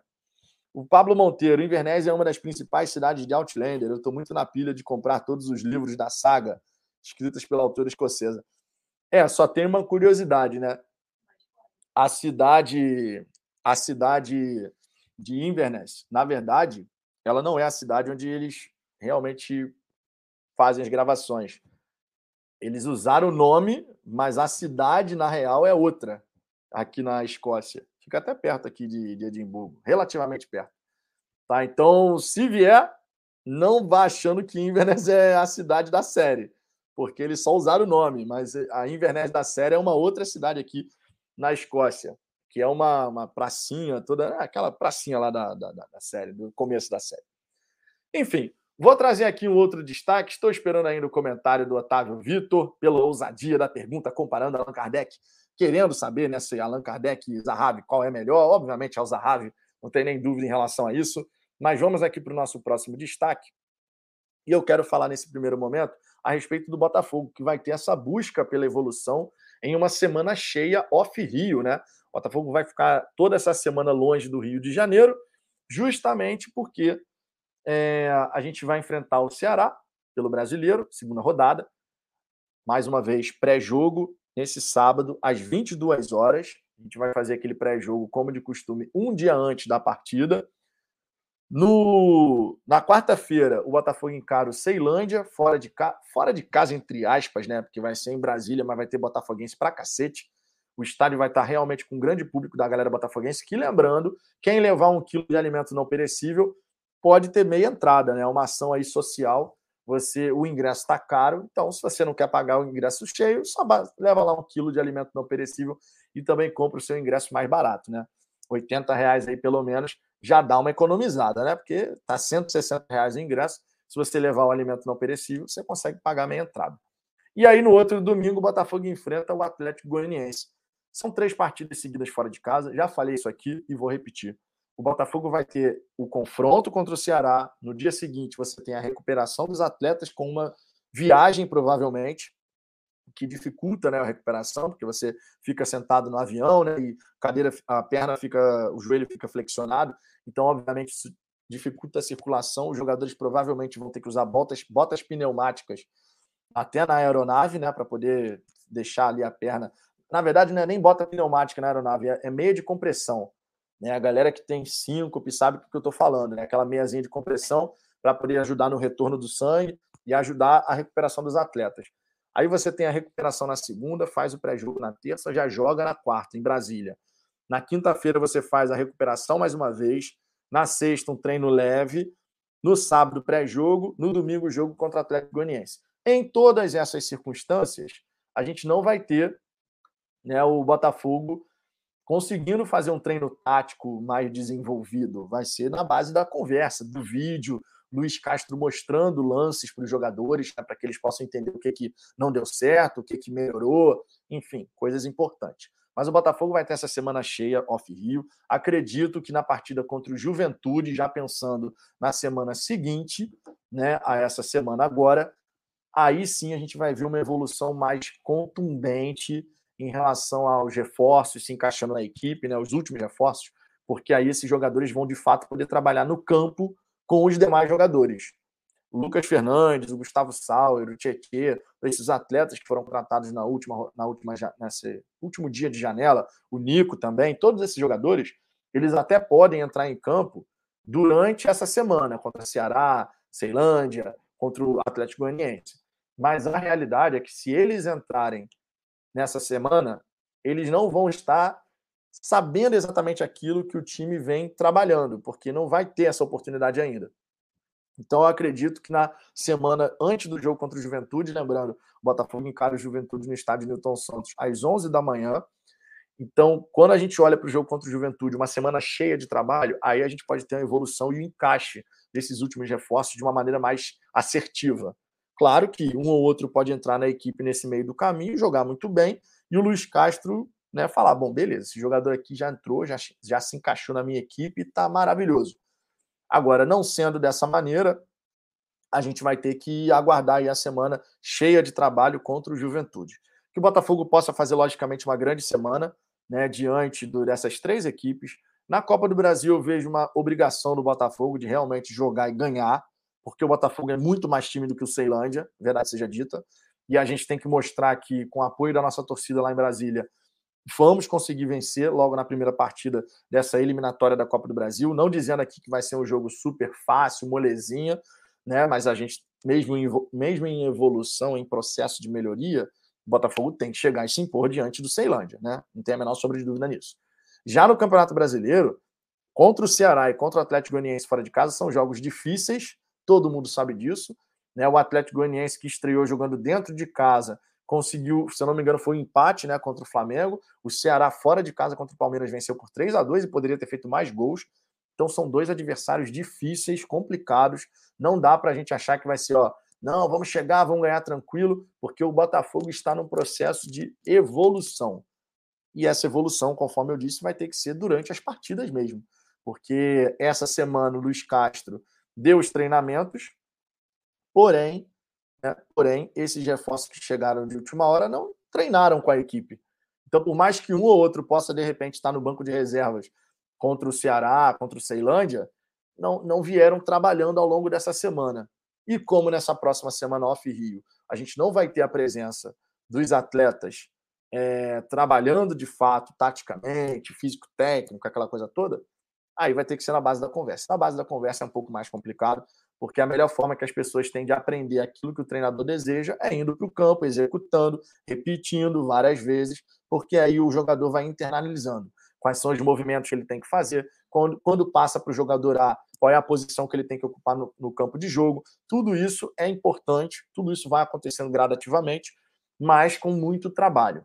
E aí, na, obviamente, na prática das partidas, você vai implementando.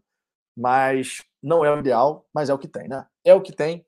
E o Botafogo vai ter que buscar essa evolução, mesmo tendo uma semana cheia longe do Rio de Janeiro. Mesmo dessa forma, o Botafogo vai ter que buscar essa evolução. Então temos esse destaque aqui. Eu espero de verdade que o Botafogo, com a liderança do Luiz Castro na beira do gramado, que o Botafogo possa fazer um grande papel diante do Ceará. Né? Queria saber até, inclusive, queria aproveitar aqui e perguntar para vocês. Qual é a expectativa que vocês têm de placar contra o Ceará? Vocês acham que vai ser um jogo difícil? Vai ser um jogo bem equilibrado? Ou o Botafogo vai conseguir se impor né, perante o adversário, manter posse de bola. Aquela ideia de jogo do Luiz Castro, você acha que a gente vai ver evolução daquilo que a gente viu contra o Corinthians? É o mínimo que a gente espera, logicamente. Mas em termos de placar, em termos de desafio, como é que vocês esperam essa semana aí do Botafogo? Ceará, Ceilândia e Atlético Goianiense. Quantos pontos nós vamos trazer para o Rio de Janeiro? Vamos colocar dessa maneira assim contra o Ceilândia também, né? Vitória vale três pontos. Mas quantos pontos vocês acreditam que nessa semana, com três partidas longe do Rio, o Botafogo faz? Nove, sete, seis? Qual é a expectativa de vocês aí? Enquanto vocês vão respondendo, mais uma vez, peço por gentileza, deixe o seu like. Vocês sabem que o YouTube funciona dessa maneira. Quando você deixa o like, você fortalece o nosso trabalho, você traz mais torcedores aqui para o Fala Fogão, mais pessoas se inscrevem. A gente está querendo alcançar agora os 19 mil inscritos, estamos com mais de 18.200 Tá? Estamos caminhando nessa direção, logicamente, e a gente quer alcançar os 20 mil até o fim do primeiro semestre. Tá? Se você quiser dar aquela moral para o canal, você pode mandar seu superchat, a mensagem vai aparecer em destaque na tela. Também pode mandar seu pix para falafogão.gmail.com ou então, já se você está sempre aqui acompanhando as nossas resenhas, você pode virar membro do Fala Fogão. A gente está buscando agora os 250 assinantes no programa de membros. A partir de R$ 4,99 por mês, você vira membro aqui do canal e tem uma série de benefícios apoiando o nosso trabalho. É um valor tranquilo ali, né, mensalmente, R$ 4,99 por mês, e uma série de benefícios para a galera que fortalece o nosso trabalho. Deixa eu, dar, deixa, deixa eu ver aqui o que, que vocês estão falando sobre essa questão que eu perguntei, para ver qual é a perspectiva da galera. Sandoval de Jesus, 2 a 0 para o Botafogo diante do Ceará. Luiz Henrique, acho que vai ser um jogo difícil. Romualdo dizendo que vai ser 2 a 1 Ceará. Romualdo é aquele botafoguense, amigo, que gosta de que gosta de contrariar. Romualdo, pelo placar de derrota, o Banzinho Educativo veio para você também. Não tem essa aqui não, amigo. Aqui é fala fogãocracia. Fala fogãocracia. Tá dito. Eu falo que o Botafogo vai perder. Perder nada, rapaz. Não tem essa, não tem essa história, não. O Declio Machado, 2x0 Fogão. William Tavares, 2x0 Botafogo. Pablo Monteiro contra o Atlético Goianiense também venceremos. Marco Dantas, Vina não joga. Me preocupa os laterais e os volantes. No último jogo, o Oyama jogou de meio atacante. É, o Oyama, o, o, encaixe da equipe, não só o Oyama, o encaixe da equipe no último jogo, né? Partida de estreia contra o Corinthians não estava legal. O Otávio, o Otávio Vinícius aqui confiante em três vitórias. Sandoval também confiante em três vitórias. Luiz Henrique, tudo é possível, quero uma vitória. Felipe, vai ser um jogo tenso para o Botafogo. Se conseguir um empate, já fico feliz nesse momento. Agner Christensen, jogos duros, Vitor. 3 a 1 4 a 0 e 2 a 0 Fogão, respectivamente. Jogos duríssimos, duríssimos. o Luiz Lucas, seis pontos está razoável. Né? Desses três jogos aí, então, seis pontos. É, considerando, obviamente, estou falando de pontos, mas contra o Ceilândia, partida pela Copa do Brasil. Vitor Silvestre, Vitão, você ouviu falar sobre o fair play financeiro que algumas torcidas e times estão querendo, estou querendo é, implementar, dizem que já está em pauta. Cara, essa história do fair play financeiro é um ponto bem interessante da gente comentar rapidamente, porque assim, o fair play financeiro ele é importante e o Botafogo tem que aumentar a receita dele justamente para não cair nessa questão do fair play financeiro. Por quê? O que o Botafogo investiu nesse momento no futebol não condiz com a receita que a gente vai ter. Tá? O Botafogo investiu aí 65 milhões de reais considerando ainda a folha salarial, não sei o que, ele vai levar em consideração tudo isso. Se o Botafogo passa a aumentar o seu faturamento, essa questão de fair play financeiro, ó, tanto faz, tanto fez, porque vai estar dentro. Então o Botafogo, por isso que tem que aumentar a receita. Mas o John Textor ele vai trabalhar no aumento da receita progressivamente. Isso já ficou bem evidente. Ele não está preocupado em sair fechando patrocínio, não sei o quê. Ele vai primeiro estruturar o clube, fortalecer a marca, para depois ter maior poder de negociação com as empresas e também com atletas, enfim, parceiros, tudo aquilo, né? Zé Dito, jornalistas começando o movimento do, de proteger a Flamídia, tal do play financeiro. Ah, cara, agora vai entrar essa história. Mas é o Botafogo ele só tem que aumentar o faturamento dele. Cara, se o Botafogo aumentar o faturamento dele, vai poder investir numa boa e não vai cair em problema nenhum, não vai ter malha fina, entre aspas, digamos assim, né? Não vai ter, porque se você aumenta o seu faturamento, você pode investir. O que não dá é você ter um faturamento de 100 e você está investindo 65, 80. Isso realmente não, não condiz, porque, tipo, o seu faturamento hoje ele não condiz com o que você está investindo no futebol. E o fair play financeiro ele impede isso, que os times façam essas loucuras. No caso do Botafogo não é uma loucura porque o dinheiro vem de fora. Né? No, no, no caso do vem do investidor e tal, que está colocando dinheiro e tudo mais. Mas se a gente aumenta o nosso faturamento, esquece. Aí pode ter fair play financeiro. Isso só vai prejudicar quem não se organizar. E o Botafogo está se organizando. Então a tendência natural é a gente ver a marca Botafogo se valorizando, o faturamento aumentando, e aí o fair play financeiro não vai pegar em nada para a gente. Mas é um processo, né? Não vai ser, nem o fair play financeiro vai ser instituído da noite para o dia também. Também tem esse detalhe. O Pablo Monteiro, só seis pontos, vitórias contra a Ceilândia e contra o Atlético Goianiense. Não está acreditando aqui em vitória do Botafogo contra o Ceará, então. Tô quase te dando banzinho educativo, hein? Ô? Tô brincando, tô brincando. É porque o Romaldo colocou 2x1 um Ceará. 2x1 um Ceará, não, pô. 2x1 um Ceará, não. Marco Dantas, esse jogo do Ceará é muito complicado. 2x1 um Botafogo. É, Rodrigo, a moeda da Escócia é a libra esterlina e o país é banhado pelo Atlântico Norte. É o Mar do Norte, amigo. A Inglaterra faz fronteira ao sul do país. Exatamente. A Fala Fogão também é cultura, amigo. O Valdir Alves, acho que não vai contra o Ceará, que vai mudar muita coisa, não. É jogador chegando todo dia, não tem como entrosar desse jeito. É. A semana é desafiadora, tá? A semana é desafiadora. A gente tem que ser realista aqui. O Sereno TV, esperamos a vitória, porém não dá para esperar um jogo fácil contra o Ceará. 2 a 1 um fogão. Não vai ser fácil. Não vai ser fácil. Leandro Sodré, Mauro César tá falando muita M, torcedor de, de bosta. Cara, ele é flamenguista, né? Então, ele vira e mexe, vai falar umas coisas que a gente não vai gostar e vida que segue. Agora, outras coisas, sinceramente, eu sei que tem muito torcedor que não gosta dele. Outras análises, quando ele não veste a camisa do clube que ele torce, quando ele fala de forma imparcial, o que está ficando cada vez mais difícil, é, o Mauro César ele sempre fez bons comentários, assim, quando ele era imparcial.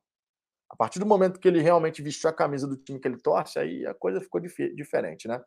Vitor Silvestre, é, é, mas Vitão, quando o Botafogo. Como é que é? Quando o Botafogo, Bahia e o Vasco, o Red Bull Bragantino estava na M, ninguém pensou em fair play. É, cara, mas é coisas do futebol, amigo. Então, o que a gente dance conforme a música, se tiver fair play financeiro, o Botafogo aumentando seu faturamento, a coisa vai evoluir. Botafogo Luizinho, tá melhor assistir assim o vídeo borrado do que ver a imagem limpa e sua latinha. Ah, amigo, o banzinho educativo vem para você também. O rosto é bonito, rapaz, o rosto é bonito. Não tem essa não, amigo. Se perguntar para minha esposa aqui, é príncipe. É, amigo, é assim que funciona. Wellington Barbosa, quem viu o Botafogo cinco anos atrás e agora, o Botafogo Novo Futuro tem muita gente com inveja da gente. Chega de sofrer, chega de sofrer mesmo. O Botafogo vai ficar nesse sofrimento mais não, rapaz. Deixa eu ver aqui. Irançá, sou do tempo do verdadeiro Biriba, em carne e osso, em campo durante os jogos. Se não fosse o presidente Carlito, mandava buscar, senão o time não entrava em campo. Cara, o Biriba faz parte da história do Botafogo, cara. O Biriba faz parte da história do Botafogo e é uma história importante. Não dá para a gente querer apagar uma, uma história porque o, agora a moda são mascotes raivosos, sinceramente. Não dá, não dá, sinceramente. Danilo Licácio, e da noite para o dia o Ceará virou um grande bicho-papão. Pelo amor de Deus, somos Botafogo. Não, cara, eu não acho que virou bicho-papão, não. Sinceramente, eu confio na vitória do Botafogo. Apesar de a gente estar buscando essa evolução, eu confio. A gente, obviamente, sabe que vai ser um, um jogo difícil, não dá para negar. O Ceará vem com essa moral de ter vencido o Palmeiras fora de casa e jogando bem. O Ceará jogou bem contra, contra o Palmeiras, perdeu várias oportunidades de fazer mais gols. Então vai ser um jogo difícil, cara. Agora, isso quer dizer que o Botafogo não tem capacidade de ganhar porque perdeu na estreia Ceará venceu? Nada a ver. O brasileiro, cara, ele te proporciona a cada rodada você conseguir dar um passo à frente. Né? Você conseguir evoluir. E é isso que a gente vai fazer, cara. O Botafogo, apesar das dificuldades de você. Ainda não. Os reforços não estavam todos lá. Seria o ideal, a gente sabe como é que seria o cenário ideal. Mas, cara, não deu para ser o ideal. É o que tem. O que tem é o Botafogo trabalhar dessa maneira e buscar evolução ao longo das partidas. É o que tem para agora. E a gente tem que buscar essa evolução, sem a menor sombra de dúvida. Gabriel Guedes, Marçal, Zahavi, Fernandinho Rafael. Não consigo mais nada, nada menos que um Libertadores. Passando para Libertadores, o investimento ano que vem vai ser pesado. A tendência é essa, né? A tendência é essa. Deixa eu trazer aqui nosso próximo destaque. Já falei um pouquinho sobre Luiz Castro. Vamos falar agora sobre Luiz Oyama, né? O Oyama enalteceu os treinamentos realizados por Luiz Castro, o Botafogo que treinou no Espaço Lonier, e a imprensa foi liberada para acompanhar os 15 minutos iniciais e também fazer essa coletiva com o Oyama ali na beira de um dos campos de treinamento. O Lonier, cara, o Lonier ele, ele é bonito pra cacete, tem lá os três campos para o Botafogo poder utilizar, treinar. Obviamente, a gente tem que melhorar muito a questão da estrutura do Botafogo. Isso tem que andar, tem que caminhar com uma certa velocidade, mas a gente tem que reconhecer que os três campos que a gente tem no Lonier atendem, atendem bem. Tá? Tanto é que o Sérgio Santana do Lance estava destacando: pô, choveu pra caramba é, ontem e os campos estão secos, o que mostra que a drenagem é muito boa. Né? Os campos estão secos, então o Botafogo realmente fez ali um negócio legal nos campos e, obviamente, quando a estrutura estiver toda pronta para a base, que o Lonier vai ser para a base, a gente sabe disso, o Botafogo vai ser fazer um centro de treinamento profissional num outro local. Inclusive, o John Textor já até falou da busca por um espaço né, para fazer essa construção, mas vai melhorar e a estrutura do Botafogo vai ficar muito boa. Enquanto isso, a gente vai usando o Lonier com os três campos que lá se encontram. Agora, obviamente, a gente tem que enaltecer aqui o seguinte: o Oyama, quando ele fala um pouquinho sobre a questão do, do treinamento do Luiz Castro, a gente já sabia que o treinamento do, do Luiz Castro ele tinha uma mudança muito significativa. Treinamentos curtos, porém intensos ao extremo. Vou abrir aspas aqui para o Luiz Oyama para pegar o depoimento do jogador. Abre aspas. Ele exige tanto no campo como nos vídeos que mostra. Estamos tentando entender. Ele também chama muito no particular para entendermos alguns detalhes. Ele sempre cobra para estarmos no auge, intensidade lá em cima. Os treinos não são longos, mas muito intensos. A gente chega a ficar exausto. Né? E o Oyama, para falar isso, né, não estou deixando claro, não vou aqui menosprezar os treinamentos do Anderson Moreira, mas podem ser metodologias diferentes. Né? Podem ser metodologias diferentes. O Luiz Castro treina de uma certa forma, o Anderson Moreira treinava de outra. E o Oyama, que trabalhou com o Anderson Moreira, enaltecendo esse fato de que os jogadores chegam a ficar exaustos no, no treinamento. O Oyama também afirmou que está feliz pela volta dele ao clube, logicamente, a gente sabe disso. Ele falou o seguinte: temos um carinho muito grande pelo clube, identificação. Mas tinha contrato com o Mirassol, tinha que cumprir. O Botafogo ainda estava em dificuldades. Hoje estou muito feliz em estar de volta. Outros trechos das, da entrevista com o Luiz Oyama, né, concedida na beira de um dos gramados do CT Lonier. Reforços, sobre reforços. As contratações vêm para ajudar em uma competitividade sadia. Melhor nível, só treino e do jogo. Só melhora o nível, né? Precisamos de elenco porque temos o Brasileirão e a Copa do Brasil. O Botafogo está crescendo e tem tudo para ter uma trajetória gloriosa. Meta. Sobre meta. A gente está se conhecendo, mas vimos que todos têm qualidade. Queremos brigar por títulos, por boas posições. Essa é a nossa meta. O Gatito, anteriormente, só um comentário aqui, ele já tinha falado de que o Botafogo mira classificar para uma competição internacional, que internamente os jogadores falam sobre isso. Temos que estar numa competição internacional no ano que vem. Cobrança. O Oyama fala o seguinte sobre esse tópico: tem muita coisa para melhorar, reformar. A cobrança é alta, sempre foi. Tivemos pouco tempo de treino e preparação. calendário é apertado. Isso vai acontecer no decorrer do campeonato. Jogamos contra um grande time, o Corinthians. Precisamos de paciência e estamos trabalhando forte. Sobre estilo de jogo, o Oyama falou o seguinte: é um Botafogo muito agressivo sem a bola. Com a bola, transitar rápido, mas também valorizar a posse de bola quando não for possível. Sobre o jogo contra o Ceará, é um jogo difícil. Acompanhei o jogo deles, tem uma transição muito rápida. Vai ser difícil também pelo clima, pelo que conversei com outras pessoas. Será difícil, mas vamos tentar os três pontos. A semana está sendo boa, então esperamos uma evolução do time. Todos nós, né, Oyama? Todos nós. Sobre entrosamento, o Oyama falou o seguinte: a gente está se conhecendo, mas a gente consegue fazer tanto o primeiro quanto o segundo volante. A gente ainda comete alguns erros, vimos vídeos dos gols que a gente tomou. Faltou concentração também, mas esperamos essa evolução. Quanto a isso, não, não tem nem dúvida, todo botafoguense vai concordar. Faltou, de fato, a atenção dos jogadores né, contra o Corinthians. Os dois primeiros gols que a gente sofre do Corinthians as jogadas são iniciadas em bolas que estavam com a gente, a gente erra um passe bobo que gera a transição rápida do adversário. No primeiro, o William faz aquele cruzamento de três dedos e o Paulinho chega fazendo o gol. E no segundo, gerou o escanteio e do escanteio saiu o gol. Uma linha de passe praticamente, com bola de tocada de cabeça um para o outro, e sai o gol do Corinthians. Então, obviamente, cara, a gente tem que enaltecer aqui o fato do, do Luiz Castro estar tá realmente implementando uma metodologia de treinamento nova, porque a gente já sabia que os treinadores portugueses gostavam de treinar dessa forma, de treino curto, de curta duração, mas muito intenso. Tá? É uma forma que os treinadores portugueses, de modo geral, trabalham. Os jogadores podem demorar um pouco para se adaptar, a perna pode ficar mais pesada. Isso acontece porque é questão física. Eu lembro, por exemplo, em 2019, que o time do Flamengo, com o Jorge Jesus, teve uma sequência de lesões musculares no começo do trabalho. Isso ainda não aconteceu no Botafogo, eu espero que não aconteça, mas isso só mostra como as metodologias são diferentes. Né? Os treinadores brasileiros, de repente, usam uma metodologia, os treinadores portugueses usam uma outra metodologia. Não significa dizer que uma é melhor do que a outra, apenas são diferentes. Logicamente, o que vai contar é o resultado dentro de campo. Então, você prepara a equipe com uma metodologia, com uma intensidade, e você espera que no, no, no dia a dia, tá, no, no, decorrer das partidas, o Botafogo consiga fazer o seu melhor, dar o seu melhor. Tá? Esse é um ponto realmente muito importante. Declarações de Luiz Oyama aqui a respeito do trabalho do Luiz Castro. Todos nós esperamos que o Luiz Castro faça um grande trabalho no Botafogo. A gente quer ser feliz e se tem uma torcida que merece ser feliz, é a torcida do Botafogo. Já passamos por muita coisa e agora, meus amigos, a gente tem que ver o Botafogo crescendo, né? Botafogo conseguindo se desenvolver e tudo mais. Ô, Romualdo, o Banzinho vem de, vem de novo para você, hein? Pô, vai ficar falando aqui fora Castro, cara. Pô, fala sério. Tá? Se você. O Luiz Castro nem comandou a equipe no, na beira do gramado, cara. Tá? Não tem essa hashtag fora Luiz Castro, pô, pelo amor de Deus.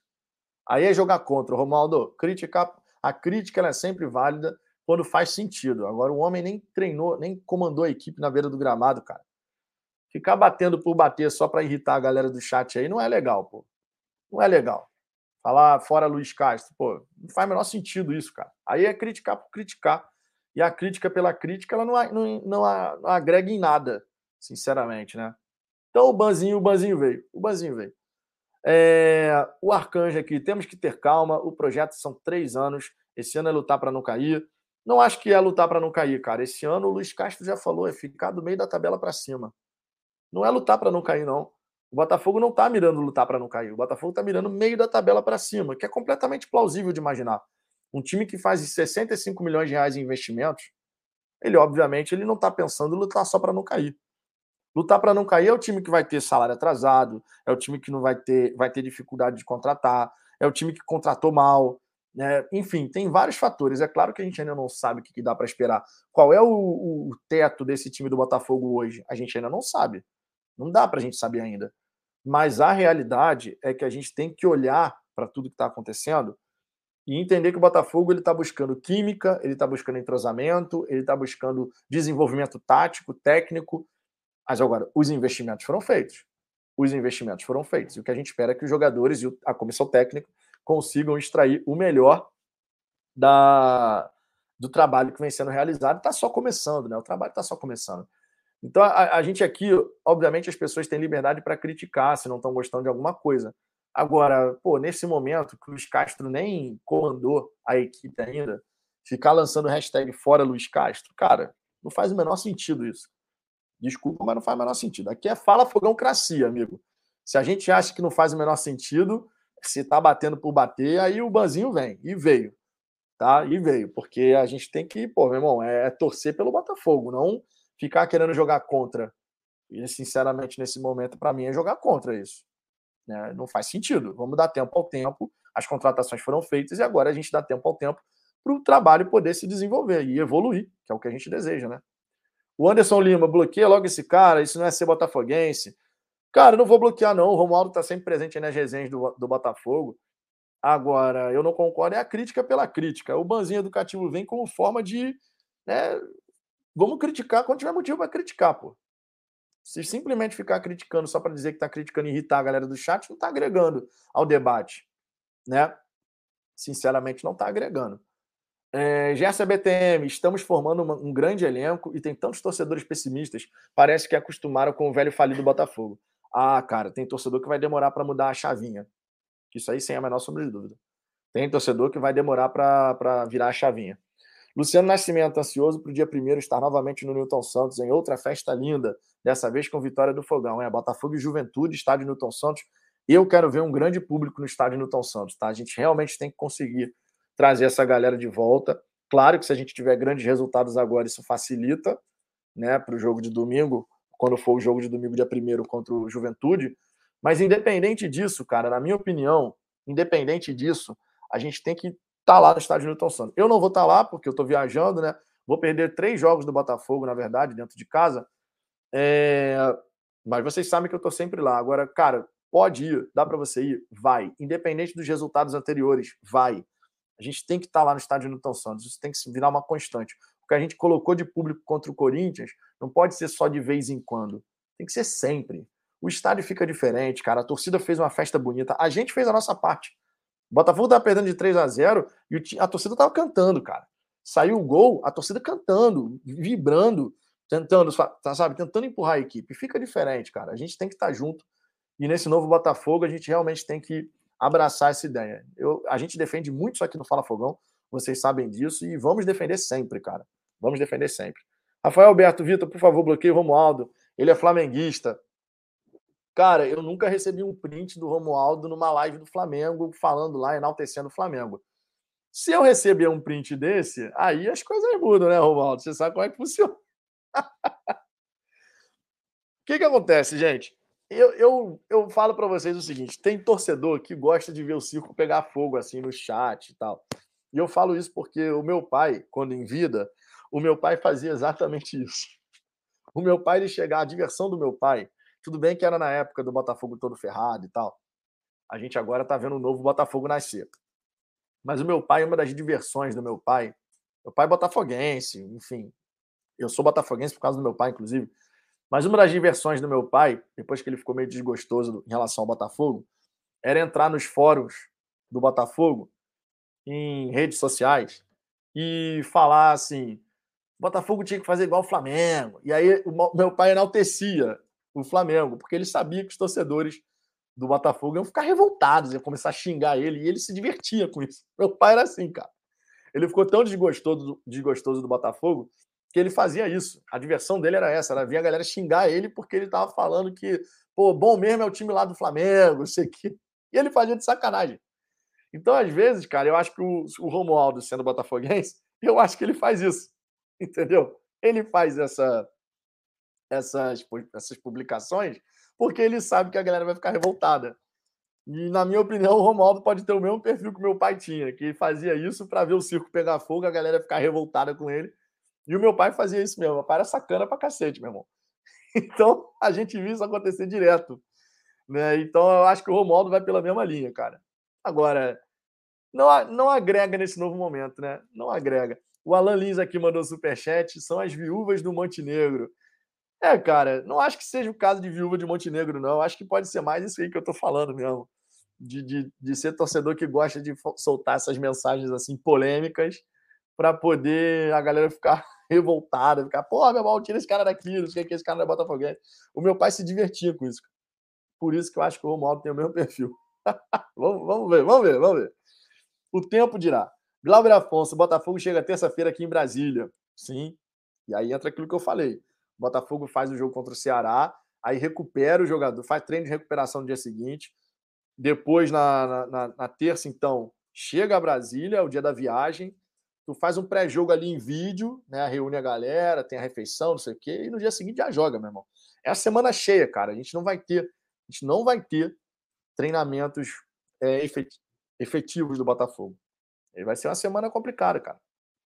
Deixa eu ver aqui outras mensagens. O Best Kens aqui presente de novo, já bloqueei, mas eles apareceram aqui. O Nico, Deixa ele aqui, tem o provérbio: os amigos você mantém perto, os inimigos mais perto ainda. É, esse provérbio é famoso. A figu figura 2000, teu pai era troll. meu irmão, o meu pai era desse jeito, cara. Eu, você já, eu já contei a história, gente. Pô, já contei a história da gente no Maracanã, que meu pai me deu soco aqui. quase caí na porrada com meu pai. Vocês já viram isso, cara? Já, já pensou um negócio desse? A diversão do meu pai era essa, cara. A diversão do meu pai era ir em fórum de torcedor do Botafogo, ele como botafoguense, e enaltecer o adversário. E a galera ficava pé da vida com ele. Era assim que funcionava. O Luciano Nascimento, a torcida tem que abraçar esse time e uma nova era. Nós íamos para torcer por times ruins, agora que estamos com um time que dá para brigar, temos que estar sempre presente. Eu, exatamente isso é que eu defendo. Valdir Alves, não sou a favor que mande técnico embora, mesmo com derrotas seguidas. O que me faz pensar em demissão é se, com o passar do tempo, o time não apresentar nada. Mesmo assim, não mandaria, mas não sou quem decide. Não, e o John Textor já deixou bem claro: o, Luiz Castro ele é o homem que o, o, o John Textor enxerga como certo para fazer esse trabalho, cara. Então, ah, começou mal o brasileiro. Passou cinco jogos, o Botafogo não venceu nenhuma. Eu espero que isso não aconteça. Bati na madeira aqui para isolar, né? Mas vamos dizer que aconteça. O John Texton não vai demitir o Luiz Castro. E não adianta a torcida ficar, pô, tem que mandar esse português embora. Não adianta. O John Texton já disse: eu tenho casca grossa, vou aguentar quando tiver as críticas a pressão.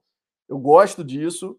E o John Textor escolheu o Luiz Castro para desenvolver um projeto que não é de cinco partidas. É um projeto de médio e longo prazo. Você construiu o The Botafogo Way, o jeito Botafogo de jogar. O que a gente espera é muita dedicação por parte dos jogadores. Porque tendo a dedicação, sabe? tendo a dedicação, o futebol vai começar a evoluir. O futebol vai começar a aparecer, eu não tenho a menor sombra de dúvida em relação a isso. Paulo Rayan, e aí, Vitão? E sobre o mascote aí que surgiu o papo, que acha? Cara, falei isso aqui no começo da resenha, é, dizendo que o Biriba, o Botafogo mandou bem, né? Manter o Biriba, obviamente, não tem que tirar Biriba nenhum. O Biriba é para o público, infantil, o Bira para um público mais adulto, né? Cachorro mais parrudo, cara de mal, não sei o quê. Porque essa história de, de, de, mascote com cara de mal é recente, cara. Isso aí é recente. Os mascotes na década de 90, aí você pega todos os mascotes, por exemplo, era tudo amigável. Não tinha essa história de mascote com cara de mal. Isso veio de uns tempos para cá, uns 5, 6 anos para cá, na minha, acho até um pouco mais, né? Eu não lembro se na Copa do Mundo de 2014 o, o mascote do Brasil já era aquele mascote pistola e tal, não sei o quê. Sinceramente, não me lembro. Mas isso é de uns tempos para cá. É, deixa eu ver aqui outras mensagens.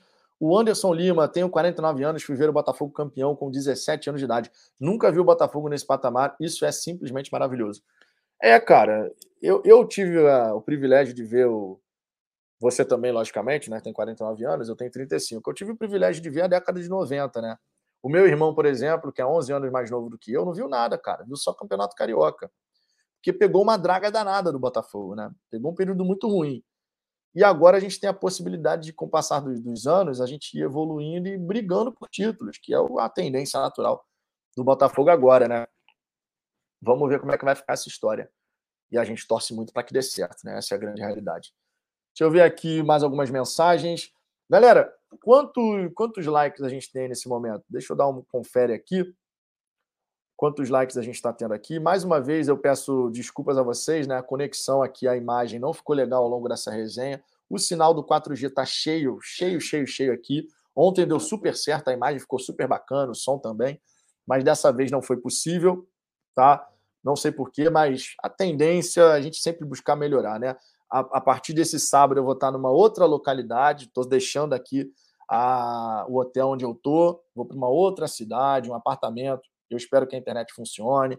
Então a gente vai tentando melhorar essa questão da conexão. Nem sempre vai estar boa, mas agradeço imensamente a presença de todos vocês aqui nessa resenha, mesmo com a imagem não estando tão boa assim. Mas o som eu espero que tenha ficado ótimo para que vocês possam escutar aqui a gente trocar essa ideia nessa hora do almoço, nesse feriadão aí né, de Sexta-feira Santa, né? Então, últimas mensagens aqui, tá? Vou ler as últimas mensagens aqui, lembrando, nesse sábado, uma da tarde, estarei ao vivo aqui novamente e às 22 horas tem pré-jogo de Botafogo e Ceará. Conto com a presença de vocês. Eu estou quatro horas à frente de vocês aí. Então, quando é uma da tarde aí, são 17 horas aqui. E quando são 22 horas aí, são duas da manhã aqui mas temos o compromisso de estar aqui fazendo essa resenha. Então, nesse sábado, estejam aqui na hora do almoço, estejam aqui também às 22 horas prestigiando, para a gente poder fazer a nossa resenha tradicional aqui já do Fala Fogão. Beleza? Últimas mensagens aqui do chat. Quem quiser Vire membro do canal, fortaleça o nosso trabalho. A partir de R$ 4,99 por mês você fortalece o Fala Fogão, apoie o trabalho aqui, sinal de que você gosta e curte pra caramba aqui o trabalho que a gente desenvolve. Quem quiser nessa reta final mandar seu superchat, mandar o Pix, mande. Se mandar o superchat, vem para a tela. Se mandar o Pix, obviamente a mensagem será lida e aí você pode mandar a mensagem direto no comentário do Pix, tá? Não precisa mandar o Pix, depois mandar aqui no chat, que aí fica meio confuso. Mande direto no comentário. Deixa eu ver aqui últimas mensagens dessa resenha. O Luiz Henrique dizendo aqui que já são mais de 710 likes. Que bom, agradeço aí a moral de vocês. Temos o Edgar da Silva, nosso treinador é a chave da vitória. Não podemos dar ouvidos a esses falsos torcedores. Bruno Sampaio, John Textor, The King. O Ayrton Reis tem torcedor acostumado com troca de técnico cinco vezes em menos de seis meses. É, a nossa realidade era essa, né? A nossa realidade era essa. Figura 2000, Bira é para público adulto e inseguro. Não tem por que o mascote ser brabo. Brabo tem que ser o time nas quatro linhas.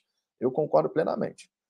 Tá? Essa história de que o mascote tem que ser mal encarado para transmitir isso. Meu irmão, quem tem que fazer alguma coisa é o time dentro de campo.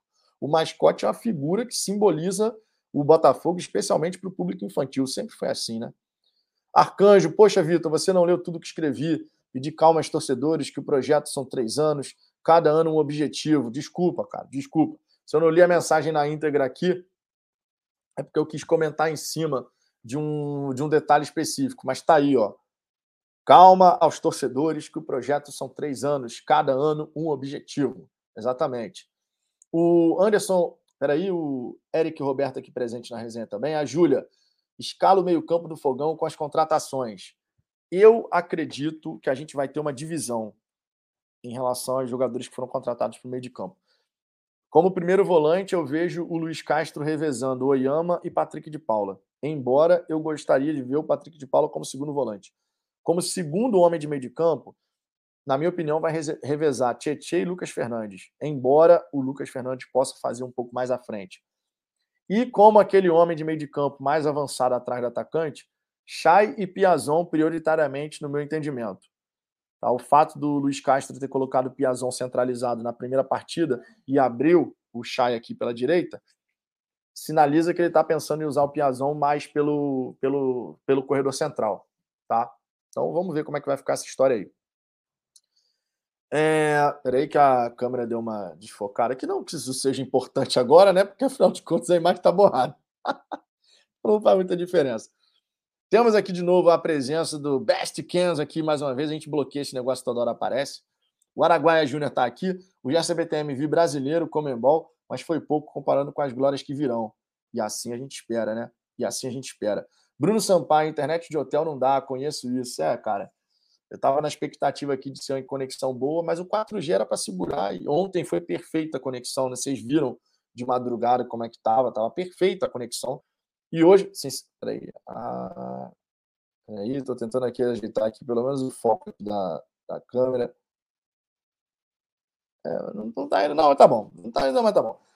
É, e ontem foi perfeito, mas hoje ficou com essa questão da imagem meio, meio zoada.